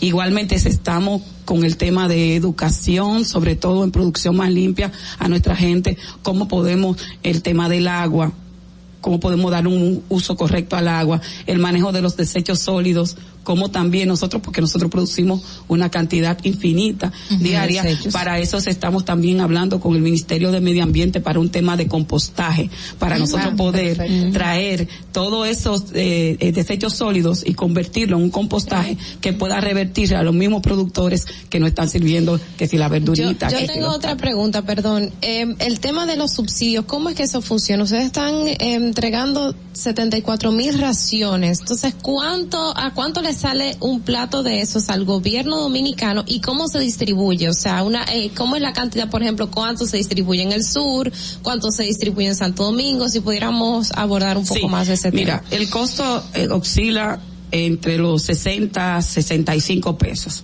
el costo total vamos a decir a todo costo a todo costo estamos hablando con operaciones con insumos con todo lo que significa eh, ese subsidio que vuelvo y te digo tradicionalmente esa palabra la traemos ahora pero los comedores que dan la comida no hay para mí es un subsidio porque tú le estás entregando a una persona eh, eh, una cantidad de dinero en un plato de comida. Nosotros la, la mayor cantidad de producción lo tenemos en el Gran Santo Domingo, que eh, es eh, significa el 30-35% de la producción diaria. Después tenemos comedores en Barahona, tenemos comedores en Asua, tenemos en San Cristóbal, en el norte tenemos en Santiago 12, tanto en Pekín como en Platanito, Puerto Plata, en la línea tenemos eh, comedores en Montecristi, en Dajabón. En- eh, hemos estado en estamos en este momento en casi la totalidad de las provincias. Ahora hay un plan que fue anunciado por el presidente el 27 de febrero. Perdón, el 27 de febrero, donde se van a llevar hasta 105 los comedores a nivel nacional para poder ocupar los municipios cabeceras que no tengan y aquellos municipios donde el mapa de la pobreza nos indica que tienen mayor necesidad. Eh, ustedes utilizan eh, los productos de Inespre y es verdad que el presidente Abinader pues, eh, consume de ella de los Bueno, de los yo, yo te voy a, yo te voy a decir algo. Sí. Le encanta la comida porque ustedes saben que a nuestro presidente le gusta comer, no sé si saben eso. Y le encanta y es, eh, o sea, no es un simulacro, la gente piensa que es un simulacro. El presidente sí tuvo cuatro actividades porque nosotros suplimos una de las medidas que el presidente tomó para la austeridad fue que no se contratan empresas de catering para las actividades presidenciales, sino los comedores económicos. Entonces nosotros somos los que vamos y suplimos los almuerzos. Cuando él está en una provincia. Ya nosotros- elaborados. no- nosotros lo elaboramos en un comedor, en el comedor más cercano. O lo elaboramos en una de nuestras cocinas móviles, que la trasladamos si no hay un comedor cerca. Entonces él, por ejemplo, el fin de semana antes de, de, en la De semana, antes de Semana Santa, da- martes y miércoles estuvo aquí en el Gran Santo Domingo y estuvo comiendo los dos días con almuerzo con jóvenes con nosotros. Eh, igualmente en las provincias que se mueve, ahora cuando estemos en cualquier provincia este fin de semana, él está consumiendo y, y es un consumidor habitual de los comedores económicos. Ojo, de la misma comida, o sea, estamos hablando, no estamos hablando de Que ninguna le- se le hace una comida aparte. Eh, su morito que le gusta, su cerdo asado y ese tipo de cosas que son las que, la que se hacen. Utilizan los, los productos de Inespre. Una que otra vez nos vemos en la necesidad por un producto que tengamos en escasez, pero no sé, no, no resultaría que nosotros seamos los que consumamos los productos de Inés. Nosotros hacemos nuestro proce- nuestros propios procedimientos de compra para adquirir los alimentos. Una pregunta, algunos sectores a raíz de la situación que se han presentado con las licitaciones de los alimentos escolares específicamente, algunos sectores han sugerido que sea el comedor económico que Ay, no, quieran tanto. ¿Qué piensan ustedes? ¿Se le han acercado? ¿Ha habido alguna idea al respecto? Mira, yo creo que no soy la mejor persona para con- para contestar esa pregunta, porque entonces me voy al otro rol eh, que tengo, que he sido toda mi vida directora ejecutiva de la Confederación Dominicana de la Pequeña y la Mediana Empresa, y yo creo que eso podría lacerar al sector de donde vengo. Pero igualmente lo- desde los comedores económicos nosotros hemos estado en la disposición de asumir en este momento muchísimos ministerios, muchísimas entidades públicas el almuerzo diario lo consumen de los comedores económicos. Entonces nosotros hemos estado abiertos a tomar cualquier reto, tomamos el reto solamente teniendo cuatro meses de esta gestión, tomamos el reto de asumir los centros penitenciarios, hemos tomado el reto de asumir eh, todo lo que tiene que ver, por ejemplo, con las actividades deportivas que también nos la dan, el tema de los almuerzos presidenciales, que aunque ustedes no crean, es algo que genera presión la semana entera, dos, tres días a la semana, tener que estar eh, en donde esté el presidente para suplirle esos alimentos. O sea, que yo creo que como comedores económicos estaríamos en la mejor disposición. Ahora, como te dije, no soy la mejor persona porque es algo que va a lacerar a mil y tanto, dos mil suplidores del almuerzo escolar, que creo que como Estado también tendríamos que estar mirando los sectores productivos. Bueno, eh, si yo, si cualquier persona quiere eh, saber dónde se encuentran día tras día los comedores, ya sean los que son móviles o los comedores que ya están, ¿dónde puede ir? ¿A una, alguna página web? Sí, claro que sí. Puede ir a .gov.do, pero también en todas las redes sociales estamos como Comedor Económico RD y eh, sobre todo puede visitar donde quiera eh, que estemos, estamos en la avenida eh, San Vicente de Paul, es nuestra principal en el de aquí del Gran Santo Domingo, tenemos también en Villa Olímpica y en todas las provincias, exceptuando Baní y Atomayor, pues nosotros tenemos un comedor económico y pueden entonces acudir y gratuitamente, como habíamos dicho, pueden tener su alimento, no hay que inscribirse, no hay que, hacer un registro previo, ni mucho menos. Usted llegó, tengo hambre y se le va a dar su plato de comida. Bueno, señores, eh, muchísimas gracias a nuestra invitada Luz Estrella, una gran estrella. Gracias, gracias. Ella es subdirectora de los comedores económicos, estuvo con nosotros en el día de hoy. Distrito Informativo. Muchísimas gracias a ustedes por mantener la sintonía en Distrito Informativo en este programa especial que realizamos para todos ustedes, nuestros oyentes, tanto de YouTube y también de radio, el que nos sintoniza a través de la Roca 91.7. Recuerden que hoy es, hoy conmemoramos el Día Internacional del Trabajo, chicas. Bueno, que todos disfruten, que lo hagan con moderación, que descansen, que es muy importante. Ya Natalie lo dijo al inicio, el descanso es esencial para seguir una jornada fuerte y bien, bien, bien establecida. Entonces descansen, pásenla bien y feliz resto del día. Nos vemos mañana aquí desde las 7 de la mañana en Distrito, señores. Eso no nos queda más que decir. Hasta mañana. Bye bye. RCTV HD, El Gusto Producciones, Dominican Networks y Vega TV, Canal 48 de Claro y 52 de Altiz, presentaron a Dolphy Peláez, Ogla Enesia Pérez, Carla Pimentel y Natalie Fasas en Distrito Informativo.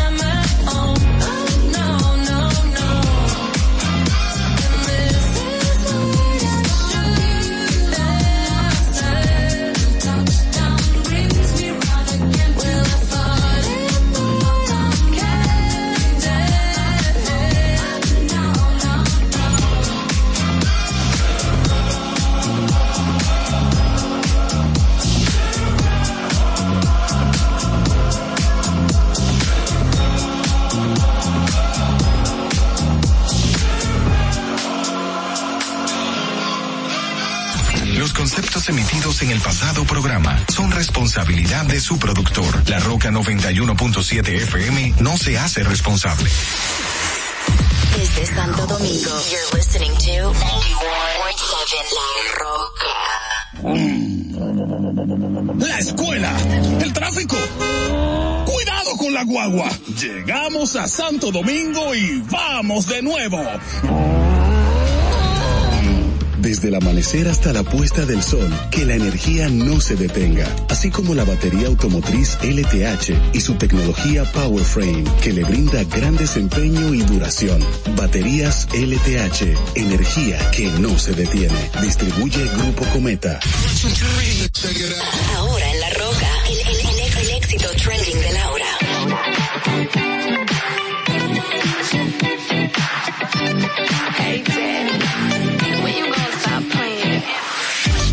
chick, I could be a fantasy. I could tell you got big, big energy. It ain't too many of them that can handle me. But I might let you try it out the Hennessy. Make them sing to this thing like a melody. And if your girl ain't right, I got the remedy. It ain't too many of them that can handle me. Bad chick, I could be a fantasy. Tell me how you want it. Three, two, one, and I'm on it. Feel good, don't it? Good chick, you in a bunny. I'ma bust it on the pole like honest. I'm just being honest. Juicy, mini made, but can't do it one minute, man. Not a side or a main. I'm the only one he entertain. Spending his mind in the bank. I like what I see. Yeah. A boss like you need a boss like me. Daddy from the street, so he move low key. Tryna rock that mic like karaoke. On the count of three, bad, big money. Broke to the left, we don't want it. I'm the one they love to hate, but they can't get past. Pretty face, no waist, and a big old bed. Bad chick, I could be a fantasy. I could tell you got big energy. It ain't too many of them that can handle me. But I might let you try it out the Hennessy.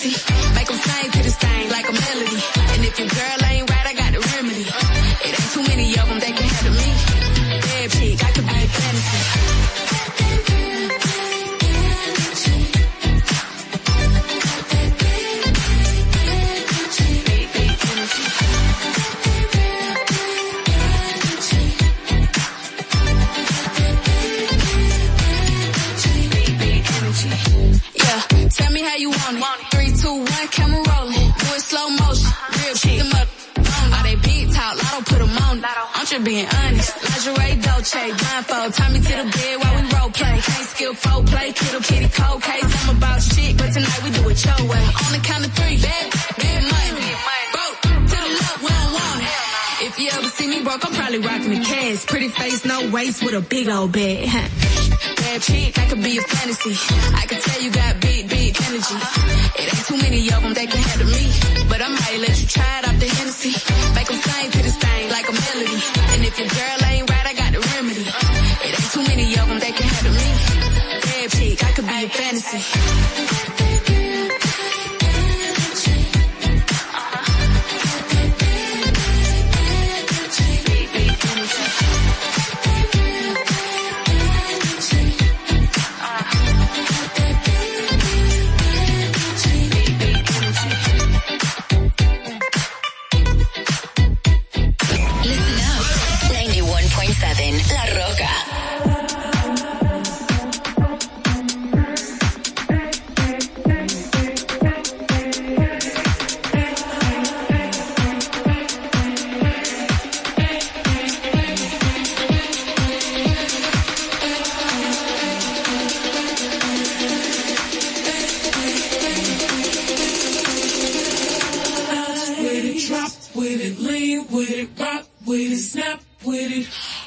Ladies, pop your backs with it. With it, drop with it, lean with it, rock